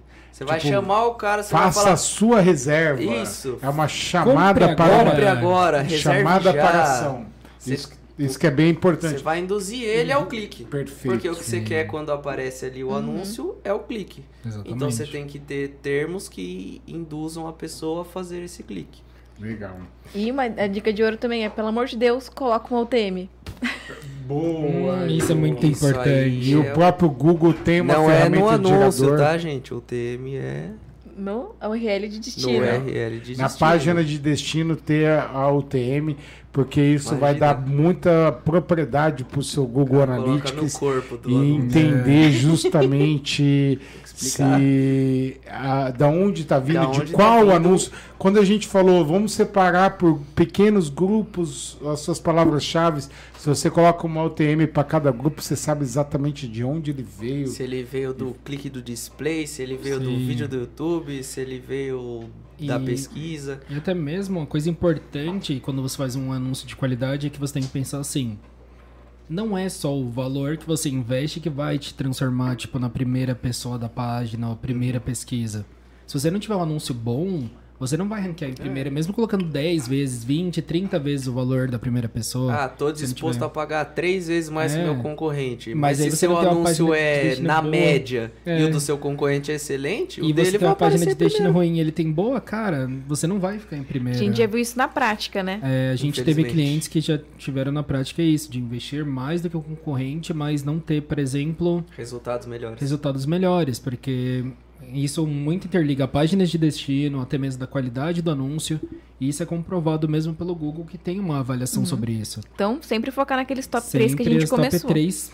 Se não fazer esses top 3, cara, a probabilidade do seu anúncio chegar em primeira posição é nula. Uhum. Exato. E aqui, eu já pegando aqui, o pessoal está perguntando o que é o UTM. O UTM é o seguinte: quando você manda para uma página de destino, você consegue colocar algumas especificações de qual campanha, de, de qual foi a origem daquele clique que às vezes gerou a conversão, é, e assim você começa a, a ter isso mais rico. Então é basicamente, sabe quando às vezes você está no Google, no Facebook, você clica num link e ele gerou um link gigante para você, você fala, oh my god, o que, que é isso? e aí, basicamente é isso, é o UTM, são detalhes que tem ali que vai Ele deixar vai a ferramenta rastrear da de onde, onde o veio. usuário veio. De detalhadamente. onde o, o clique dele veio, no caso. E é assim, nós separamos bastante temas aqui, não conseguimos falar de todos. E já deu nosso tempo e temos perguntas. Então, se Podcast você. Google Ads 2.0. É isso aí. Se É, você uma- quer uma, mais uma edição dessa equipe maravilhosa aqui, mande aqui um comentário para a gente fazer uma Digita, eu me próxima. inscrevi. E eu vou me começar inscrevi. a ler aqui o nosso querido e amado, posso dizer assim, Fernando Poker fez uma Opa! pergunta Eita! que o professor dele, deixa eu até procurar aqui a faculdade. Aqui, Fernando Poker. Lembro que um professor meu comentou uma vez, dependendo do caso, os sites até compram palavras de pesquisa gramaticalmente erradas só para atingir mais, tipo Google, ao invés de Google. E, cara, realmente tem muitas empresas que faz, mas aí eu vou te fazer uma pergunta, porque não existe certo ou errado, tá? Será que o cara que está digitando errado o, o- a forma que escrever Google é um cliente interessante para você? Ele tem uma maturidade? Ele para pagar o valor do seu serviço, ele tem uma maturidade para entender aquela solução? Ou foi uma história de bar que ele ouviu o nome e começou a pesquisar? Será que esse é o cliente que você quer pagar? Então, essa é a primeira pergunta que você tem que fazer se você começa a aplicar muitas variações. Até porque, para isso, você o Google, se a pessoa erra, o que nem estava falando, faltou um acento, ou tá uma letrinha errada, ele Faltou uma mesmo sugere, ele mesmo sugere a A alteração, a correção, e muitas vezes ele, ele já coloca, mas que nem no exemplo que ele colocou aqui, que ele escreveu, de uma forma totalmente muito diferente, Diferente. é porque o cara não tem a, a maturidade, talvez. E assim, muitas das vezes eu acho que é mais prudente você não anunciar para essa pessoa do que querer começar a trabalhar todas as variações de escrever errado. Vocês concordam comigo? Sim. Concordo. Sim, sim. E tem que ter- tomar cuidado, eu não, agora não me recordo exatamente o nome da campanha, né? Que se você colocar uma palavra errada, pode aparecer. Eu acho que é de DSA, não é? DSA. Você tem que tomar cuidado com aquilo que você coloca, que aquilo pode ir pro ar também e a sua empresa vai aparecer é, com uma palavra errada Errada. automaticamente. Sim, até mesmo a DSA pode interligar, por exemplo, caminhão com trator, que é um veículo de alto porte, já Totalmente aconteceu. diferente, mas É totalmente Uhum. diferente, mas ele interliga. Ah, Bom, a- o Rei Cozil mandou aqui uma pergunta. Eu não entendi muito bem, mas eu vou ler aqui. Vamos ver se vocês me ajudam a entender a pergunta dele. Só pra deixar claro, é o Tauan. tá? É, eu É sei. o Tauan. É, lembra daquela gafe que eu dei? Ah, o Vinícius Augusto tá perguntando. Opa, eu sou o Vinícius você. Augusto daquele podcast, tá? É, ele pergunta sobre o segmento de afinidade que a gente comentou atrás. Apareceu um anúncio para eu comprar um título de Lorde Escocês. E é verídico, não é zoeira e nem clickbait. Tem que ver o que, que você tava Me pesquisando expliquem aí. essa. Agora eu te pergunto, como você sabe que a segmentação era por afinidade? Você não consegue saber isso. Fala aí pra gente. Não consigo. Simplesmente apareceu no meu Facebook. Ah, no seu Facebook, Facebook. mas o tema de hoje, meu querido, é, É Google, Google! Só pra deixar claro que eu não gosto do Facebook. Ads. Também não gosto. Eu acho que ninguém. Marquezinho. Marquezinho, faz a boa aí pra Eu nós. prefiro não comentar. É, bom, ah, Deixa eu ter uma pergunta da hora. bom, deixa eu- Adriana. faz aí, faz Tem aí. uma da Adriana mesmo. Adriana. Lê aí, o gordinho. Qual que é a pergunta Veio, da tá Adriana? na mão aqui já, ó. Se meu segmento é um segmento de pouca visualização, eu devo usar uma palavra-chave mais cara? Muito boa. Olha, Ótima o- pergunta, Adriano. Muito boa mesmo. Assim, ó, o, o grande lance que e até o que a dica anterior que a gente deu sobre o Keyword Planner, ele mostra lá a, Verdade, a o- gente não chegou a entrar na parte ferramental. de ferramentas. Tem que ser parte legal. 2. Fica pra parte dois. 2. Hashtag Quem quiser parte ver dois. a parte ferramental, comenta, Ferramental. deixa um comentário aí no vídeo. Parte 2, ferramental. Então, no Keyword Planner, ele vai mostrar o nível de competitividade da sua palavra-chave. E se aquela palavra-chave é cara, e às vezes tem um volume de busca pequeno, é porque provavelmente ela é uma palavra que dá resultado e é por isso que as pessoas estão competindo. Porque se uma palavra é fraca, é ruim, a competitividade dela é barata e a tendência é que o, o custo dela é menor. Então, é, principalmente, como você está falando, eu estou deduzindo que o seu. É, você trabalha em algo nichado. Seu nicho é muito específico. Nicho é boa, gordinho. Seu nicho é muito específico. Então, sim, na minha opinião, vale muito a pena. Mas o que vale mais a pena é você ir acompanhando o resultado, o quanto isso está te dando, gerando lucros e gerando novos negócios para você manter esse investimento. É isso? Só que seria melhor separar ela num grupo de anúncios diferente pra gente não gastar todo o dinheiro com essa palavra que é cara. Então, se tem uma palavra que é Boa, cara e você tem come certeza, separa ela e, e coloca as outras que são mais baratas Vamos supor que a você tem não uma verba ali de certeza. 100 reais e o clique é 20. É. Cinco vezes que alguém clicou, acabou sua verba. É, então, tem É que tomar muito da cuidado com isso. É, que o caso da é desentupidora. 100 reais uma chave. Estão falando aqui que o RH da Bits é top, é top mesmo. Maravilhoso. Um pra abraço Ana. para a Aumenta, RH, por Aninha. Ah, deixa eu ver o que mais tem de perguntas Tem muita aqui. gente aí pedindo a parte 2, hein? É, ah, é, não vi essa parte. Ah lá, Aqui, parte ó. 2, Quero a edição Poker, 2, Inaê. parte 2, Muito bom. hashtag parte 2. Ah, aí, pessoal te mandando abraço. Ninguém manda abraço pra mim, nem a minha sogra, Chão, nem a minha um mãe. abraço pra você. Você é fera, cara. É, bom, deixa eu ver. Bom, vamos para encerrar aqui, vamos falar sobre o acompanhamento de, de desempenho, né? Existem várias formas, a gente vai tentar dar uma pincelada aqui. Vou pedir para Elô para como medir a questão de CPC. Uhum, exato, né? CPC é custo por clique, né? Então a gente consegue ver exatamente quanto que a gente está pagando pelo clique daquela determinada palavra. Então, novamente retomando a questão da ferramenta da Google Planejador de Palavras-Chave, que ele é ótimo, gratuito dentro da plataforma do Google Ads, então é bem interessante. Aí lá a gente consegue, por exemplo, no começo, né, que você está fazendo um planejamento e tudo mais, você joga ideias dentro dele, você consegue ver o volume e a, tem, além do volume, a tendência daquela palavra-chave. Então você consegue ver quanto que as pessoas estão pagando por aquilo, o lance mínimo e o lance máximo. Você vê, eu consigo entrar nessa briga? Vale a pena? É tão boa Eu assim? tenho cacife. Então 100 a gente tem que analisar isso. Não existe assim uma receita mágica. ah, O CPC tem que ser tanto, porque depende muito da palavra, do segmento. Então não tem uma receita mágica, mas a gente sempre tem que avaliar e tentar fazer ele sempre descer, é, diminuir. Diminuir. Porque daí você está segmentando melhor, você está sendo mais assertivo, você está pagando menos pelo clique. Então isso tem que ah, tem que acompanhar se você está conseguindo diminuir É. o custo por clique do, do seu anúncio. Uma coisa que eu vejo que muito cliente até mesmo tem dúvidas é que, assim, quando, por exemplo, cai resultados de ah, impressões e alcance, mais aumenta as conversões.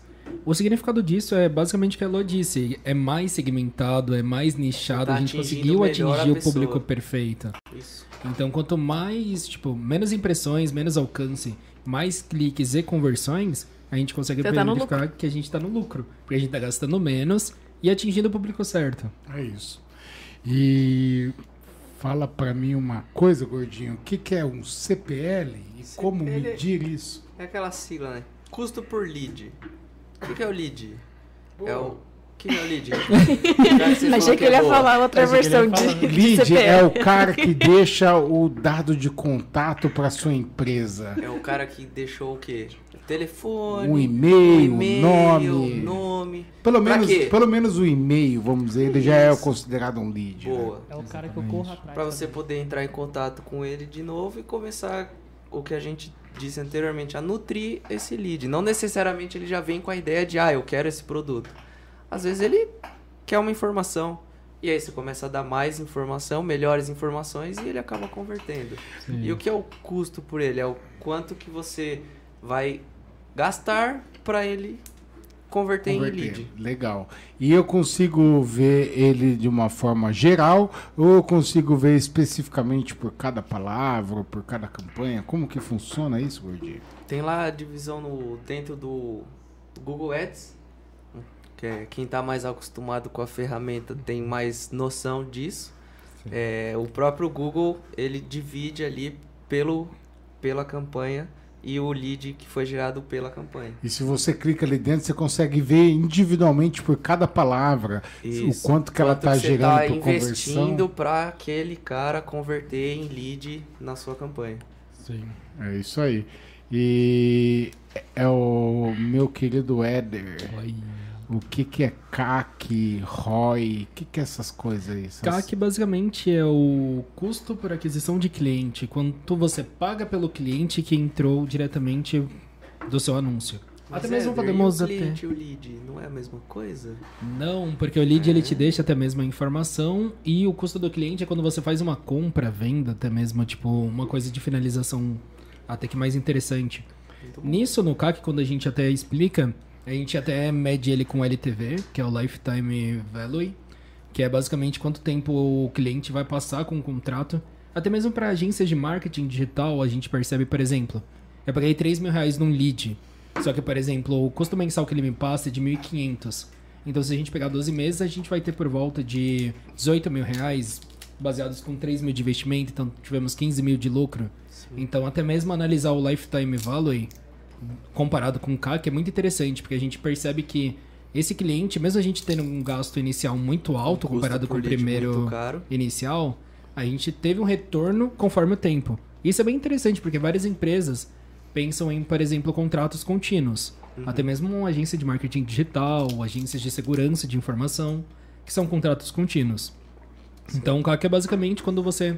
Quanto você pagou por cada cliente que você obteve. Então, isso é bem interessante da gente metrificar. Que aí a gente tem até mesmo um resultado bom comparado até mesmo o quanto a gente investiu, quanto a gente colocou de investimento, até mesmo quanto gastamos em vendas, no setor de vendas, no setor de marketing. A gente pega o total dele e compara quanto que a gente teve de lucro, baseado no lifetime value, que é o conforme que o cliente proporcionou de lucro. É isso aí. Perfeito. Grande tal. Volta minha tela para o pessoal. Que agora nós vamos falar dos erros mais comuns no Google Ads que acabam com o seu orçamento e comprometem a sua campanha. O primeiro dele. Cuidado, não cometam isso. O, prim- Erro, né? Quer. o primeiro dele é uma campanha para todos os produtos. Então você querer criar uma única campanha e querer achar que ele vai atender todos os seus produtos e não vai. A gente já falou hoje bastante tá, sobre isso. Qual é o outro erro, Éder? Ter somente uma campanha para vários interesses. Quando você tem vários interesses, é interessante você segmente diferencialmente. Ah, eu tenho pessoas que têm interesse em compra, têm interesses em aluguel. Então você tem, por exemplo, duas pessoas distintas. Você deixar que as palavras-chave estejam juntas vai totalmente Até mesmo algo sujato. sazonal, pode ser que a pessoa quer um aluguel de É. um apartamento, ou pode ser que a pessoa quer um aluguel de uma casa na praia pra passar o ano novo. Exatamente. Já então, é totalmente diferente. então você não pode deixar junto. E, Elo, qual que é um outro erro muito comum, Elo? Campanhas que já deveriam ter sido pausadas e ainda estão no ar. Então a gente tem que sempre estar atento também a o que, que o cliente passa pra gente, ou se você é empresa diretamente, que, que você. O, seus, o seu planejamento, né? Então, tomar cuidado com essa questão de verba. Ah, eu.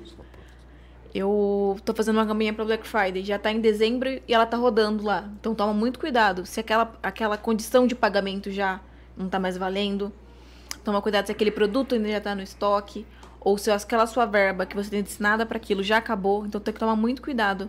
Se não for uma campanha always on, É, você isso vai aí. ter que pausar, pausar ela. E outra, ah, se ela não está gerando resultado também, né? Você- na otimização, Ou você otimiza ela, ou você pausa abre, ela. pausa e Uma hora você tem que desistir e nova. otimizar. É, Exatamente. E qual outro, anu- outro erro? são os anúncios que direcionam para páginas institucionais ou para homepage. Isso é um erro muito comum. O cara manda para home e geralmente a home é a página mais pesada do Mais site. pesado. E o cara fica perdido, ele não sabe para onde ele, Ele, vai. ele faz a busca ali, ele não quer cair na homepage. Por exemplo, ah, busquei um. comprar um apartamento. Manda você para uma Pra página. homepage da imobiliária. Não quero. Não quero ir saber pra um história. lugar que eu já vou ver uns desculpa. apartamentos pra comprar, entendeu? Sim. E qual outro erro? É, Interesses distintos direcionados para a mesma página. Quando, por exemplo, é um negócio do aluguel e do venda. Você tá levando pessoas do aluguel para a página de venda e da venda Ou para para uma página genérica, achar É. que as duas vão atender esses dois é, públicos tipo, distintos. aparecer os dois né? tipos de imóveis e você acha que a pessoa ela vai interessar. Não, realmente não. Quando a E pessoa- qual outro erro? Não segmentar detalhadamente. Então, a gente, já que a gente tem tantas opções de segmentar, use e explore elas da melhor maneira possível. Deixar genérico, muito específico, é um erro. É, né? a gente tem que sempre achar tipo, um equilíbrio, né? Então, por exemplo, se você pode segmentar por canais que essa pessoa acessa, tópicos que essa pessoa pesquisa, por palavra-chave, por informação demográfica, o tempo da o, o, o tempo que a vida dessa pessoa tá, que fase que essa pessoa tá passando, idade, renda. Então, se você tem tantas opções, você pode explorar, testar um tipo de segmentação, testar outro, até você encontrar o lead per, o- Acho que essa é a palavra. ideal. Testes, né? É, É isso. E aí, gordinho, qual que é a próxima, gordinho? Não instalar o pixel de conversão. É tipo você ir para uma guerra ou para um tiroteio com os olhos fechados, né? É mais ou Você não menos se isso. preparou. não sei nem o que, que você tá Você só esperando com isso. E aí? Ausência de extensão de anúncio. Se você não tem a extensão de anúncio, você perde a qualidade do anúncio. E além do mais, não consegue segmentar ele pra página que você quer E destinar esse ele. anúncio fica onde? Lá embaixo. Lá embaixo. Você Na perde- segunda página, pior ainda do que Ó, ficar lá embaixo, é ficar na segunda, segunda página. Imagina você pegar na segunda página. Você acha que alguém entra na segunda página hoje? É bem difícil. Só se for uma coisa E na terceira, específica. então? Na terceira o cara, Cara, tem que tá é querendo, Existe né? uma terceira? Eu acho que eu nunca cheguei na terceira página do Google. Eu de lembro- verdade. A minha esposa pesquisando coisas de bebê, ela chega na terceira, mas esses são casos raros. Bem específico. É, o Pessoas a serem estudadas. É né? submundo do Google. É. Com, essa, com relação de extensão, sempre lembro de você, Richard. Sempre É? quando penso Se- em extensão, eu lembro das, do meu grande Richard Sábio. Lembre-se também, quanto mais extensões você colocar, maior o seu anúncio fica, ele vai ficar mais chamativo. Então, Ah, use as perfeito. extensões. Explore. E Imagina que seu, seu anúncio é isso aqui. É, ah, essa câmera do meio? Que anunção, hein, rapaz? Já pegou metade O tamanho da Você calabresa. já pegou da metade do, da tela do, do computador da pessoa ou do mobile da pessoa que tá pesquisando. Você acha que os concorrentes vai ter chance? Vai ter mais uns dois só na Boa. mesma página. Aí ele vai ver aquele anúncio Metade meio... da calabresa. Já clipa aí, O Fernando. que mais, Elo, que É a gente não shorts, pode fazer. Elo? Não utilizar lances inteligentes em campanhas que já estão performando. Por então, quê? aquilo que a gente começou, a gente comentou, né? Você começa de uma, ma- pode começar de uma maneira mais automática para você ir testando, conhecendo o seu público. De uma forma mais manual, né? Exato. Então, começa e de- é, depois que você te- tiver um histórico, aí você confia que o Google vai já entendeu o que ele tem que fazer com, aquele, com aqueles valores, com aqueles lances, né? É isso aí. E aí, gordinho, e pra fechar, qual um erro muito comum das pessoas? É a má administração da verba, né? É aquilo que a gente... Ah, Coloca, deixa a maior parte da verba na campanha que não dá É, resultado. eu tô com uma campanha, duas campanhas rodando. Aí eu tenho uma ali que tá me trazendo muita conversão e uma que tá me trazendo pouca conversão. Mas aí meu orçamento diário tá pra que dá menos conversão. Não, pô. Vamos otimizar isso aí e dividir a verba para que tá dando mais resultado, melhor resultado. Conforme for, você até pausa a outra. Ou Joga então você vê o que pra outra. dá pra melhorar nela pra ela performar bem. Exatamente. Exatamente. Tem até uma pergunta aqui, ó, Richão, já vamos, Vamos lá. aí do Manda aí. Fernandão. Fern... Grande Fernando. Grande Fernandão. Ele perguntou aqui, ó, deixa eu só... Como que o Google cobra em cima dos cliques? Boa, é, a gente até comentou, né? E uma, uma coisa bem legal. Boa, Fernando. Uma oportunidade. Boa, aqui. Fernandão. Ah, uma coisa que a gente estava até comentando esses dias com a Natália é o seguinte: como que o Google cobra, por exemplo, na rede de pesquisa? Você vai, vamos supor que nós quatro aqui estamos disputando a mesma palavra-chave, tá?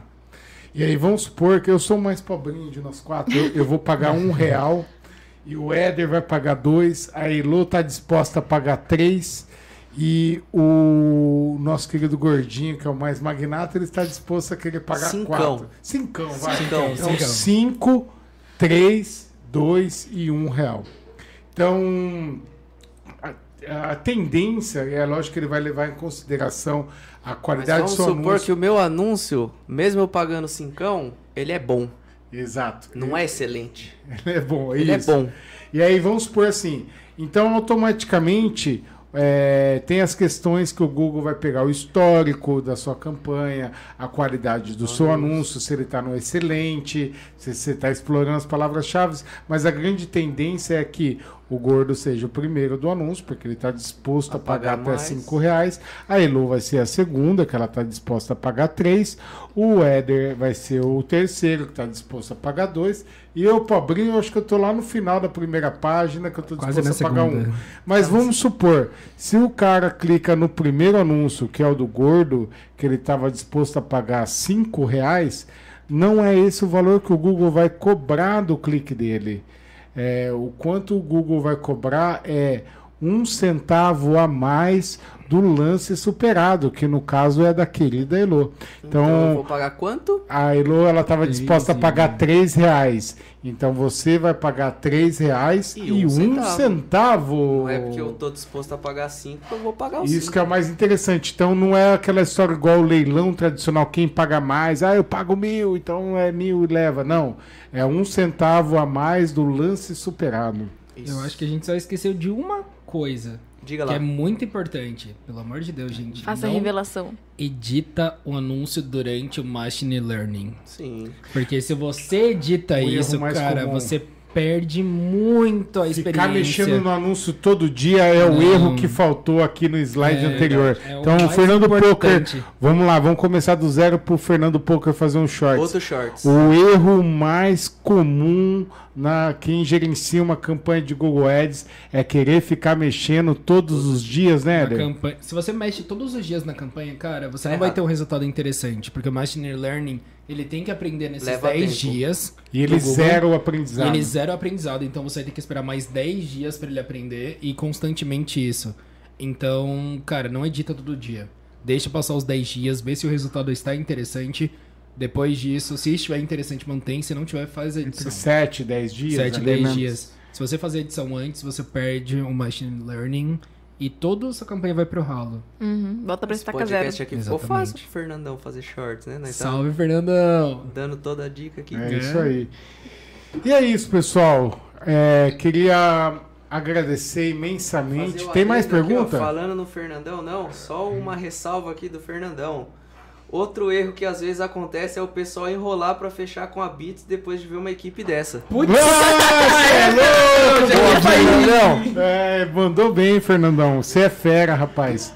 Eu queria agradecer, dizer que eu tenho muito orgulho da equipe Beats, que a gente está cada vez mais, e até a questão dos cosmos. Eu tô vendo minha mãe aqui, aliás, um beijo, mãe.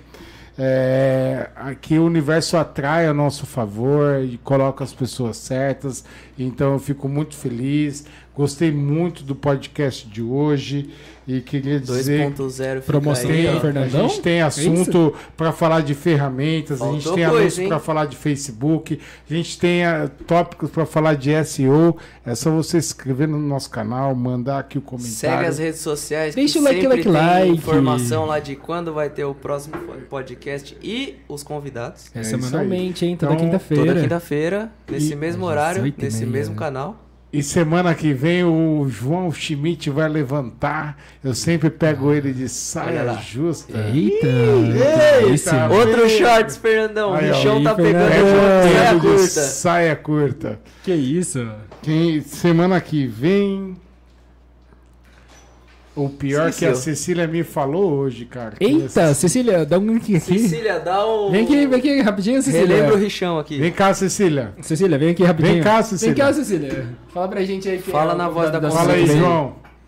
Esqueceu também. Quem é o convidado? Marketing Digital no Instagram. Cara, a gente não ouviu você, não mas você que tá aí, a gente É, imagina que você ouviu. O público deve ter Aumenta o ouvido. volume um pouco. Repete pra nós. Quem que tá aqui semana que vem? Boa! Isso aí. Aí, quem quiser um seguidor no Instagram, ó, só vê a próxima live. É isso aí. Meu querido, considerações finais sua? Minha? Eita! O que você quer agradecer? O que você quer falar? Você quer ficar pelado, beijar alguém na boca? Ai, que Aí não pode, Dançar senão vai ser El Chan. desmonetizado. ali, ó. Verdade. Só agradecer todo mundo aqui, a equipe, a rapaziada aí que fez parte do podcast e principalmente quem tá aí assistindo, né, que isso disponibilizou o tempo Pra pra ouvir um monte de bobeira aqui. um monte de maluco falando de Google Ads. Eluzinha, Queria agradecer também pela oportunidade de estar aqui, né? É bom sempre a gente conversar. Sempre quando a gente conversa de um tema, ajuda a fixar melhor, a gente acaba trocando experiência, trocando dicas, é bem interessante isso. E uma dica também, se você está querendo aprender a questão de marketing, né? É, para vocês terem uma noção, eu comecei essa carreira esse ano, né? Já em um ano a gente é, consegue ter uma janeiro bagagem desse ano, né? janeiro. Uma bagagem super, super grande, né? Ainda mais com uma equipe que a Bits, além de ser um- uma boa empresa para você investir como cliente, é um ótimo lugar para você começar, para você trabalhar, que você está sempre tem pessoas dispostas a te ensinar. Então, seu, seu, seu nível, sua curva de aprendizagem, ela é muito super alta aqui. Então, é um ótimo lugar para trabalhar e para aprender. Aí, Fernando, mais um shorts pra Mais um você, short, cara. louco. É pro RH, esse o RH vai gostar. Essa é a publicidade gratuita. É eu isso queria aí. agradecer a Beats por dar essa oportunidade pra gente fazer esse podcast e até mesmo pelas pessoas que compareceram. E principalmente o Fernandão. Valeu, hein? Faz os cortes aí, parça. Muito O obrigado, homem dos hein? shorts. É isso aí. shorts. Obrigado, Tauan. Valeu, Lucas, Cecília, Valeu. a Natália que nos ajudou Valeu, aqui com a apresentação hoje. É isso aí. Até quinta que vem. Falou! Falou!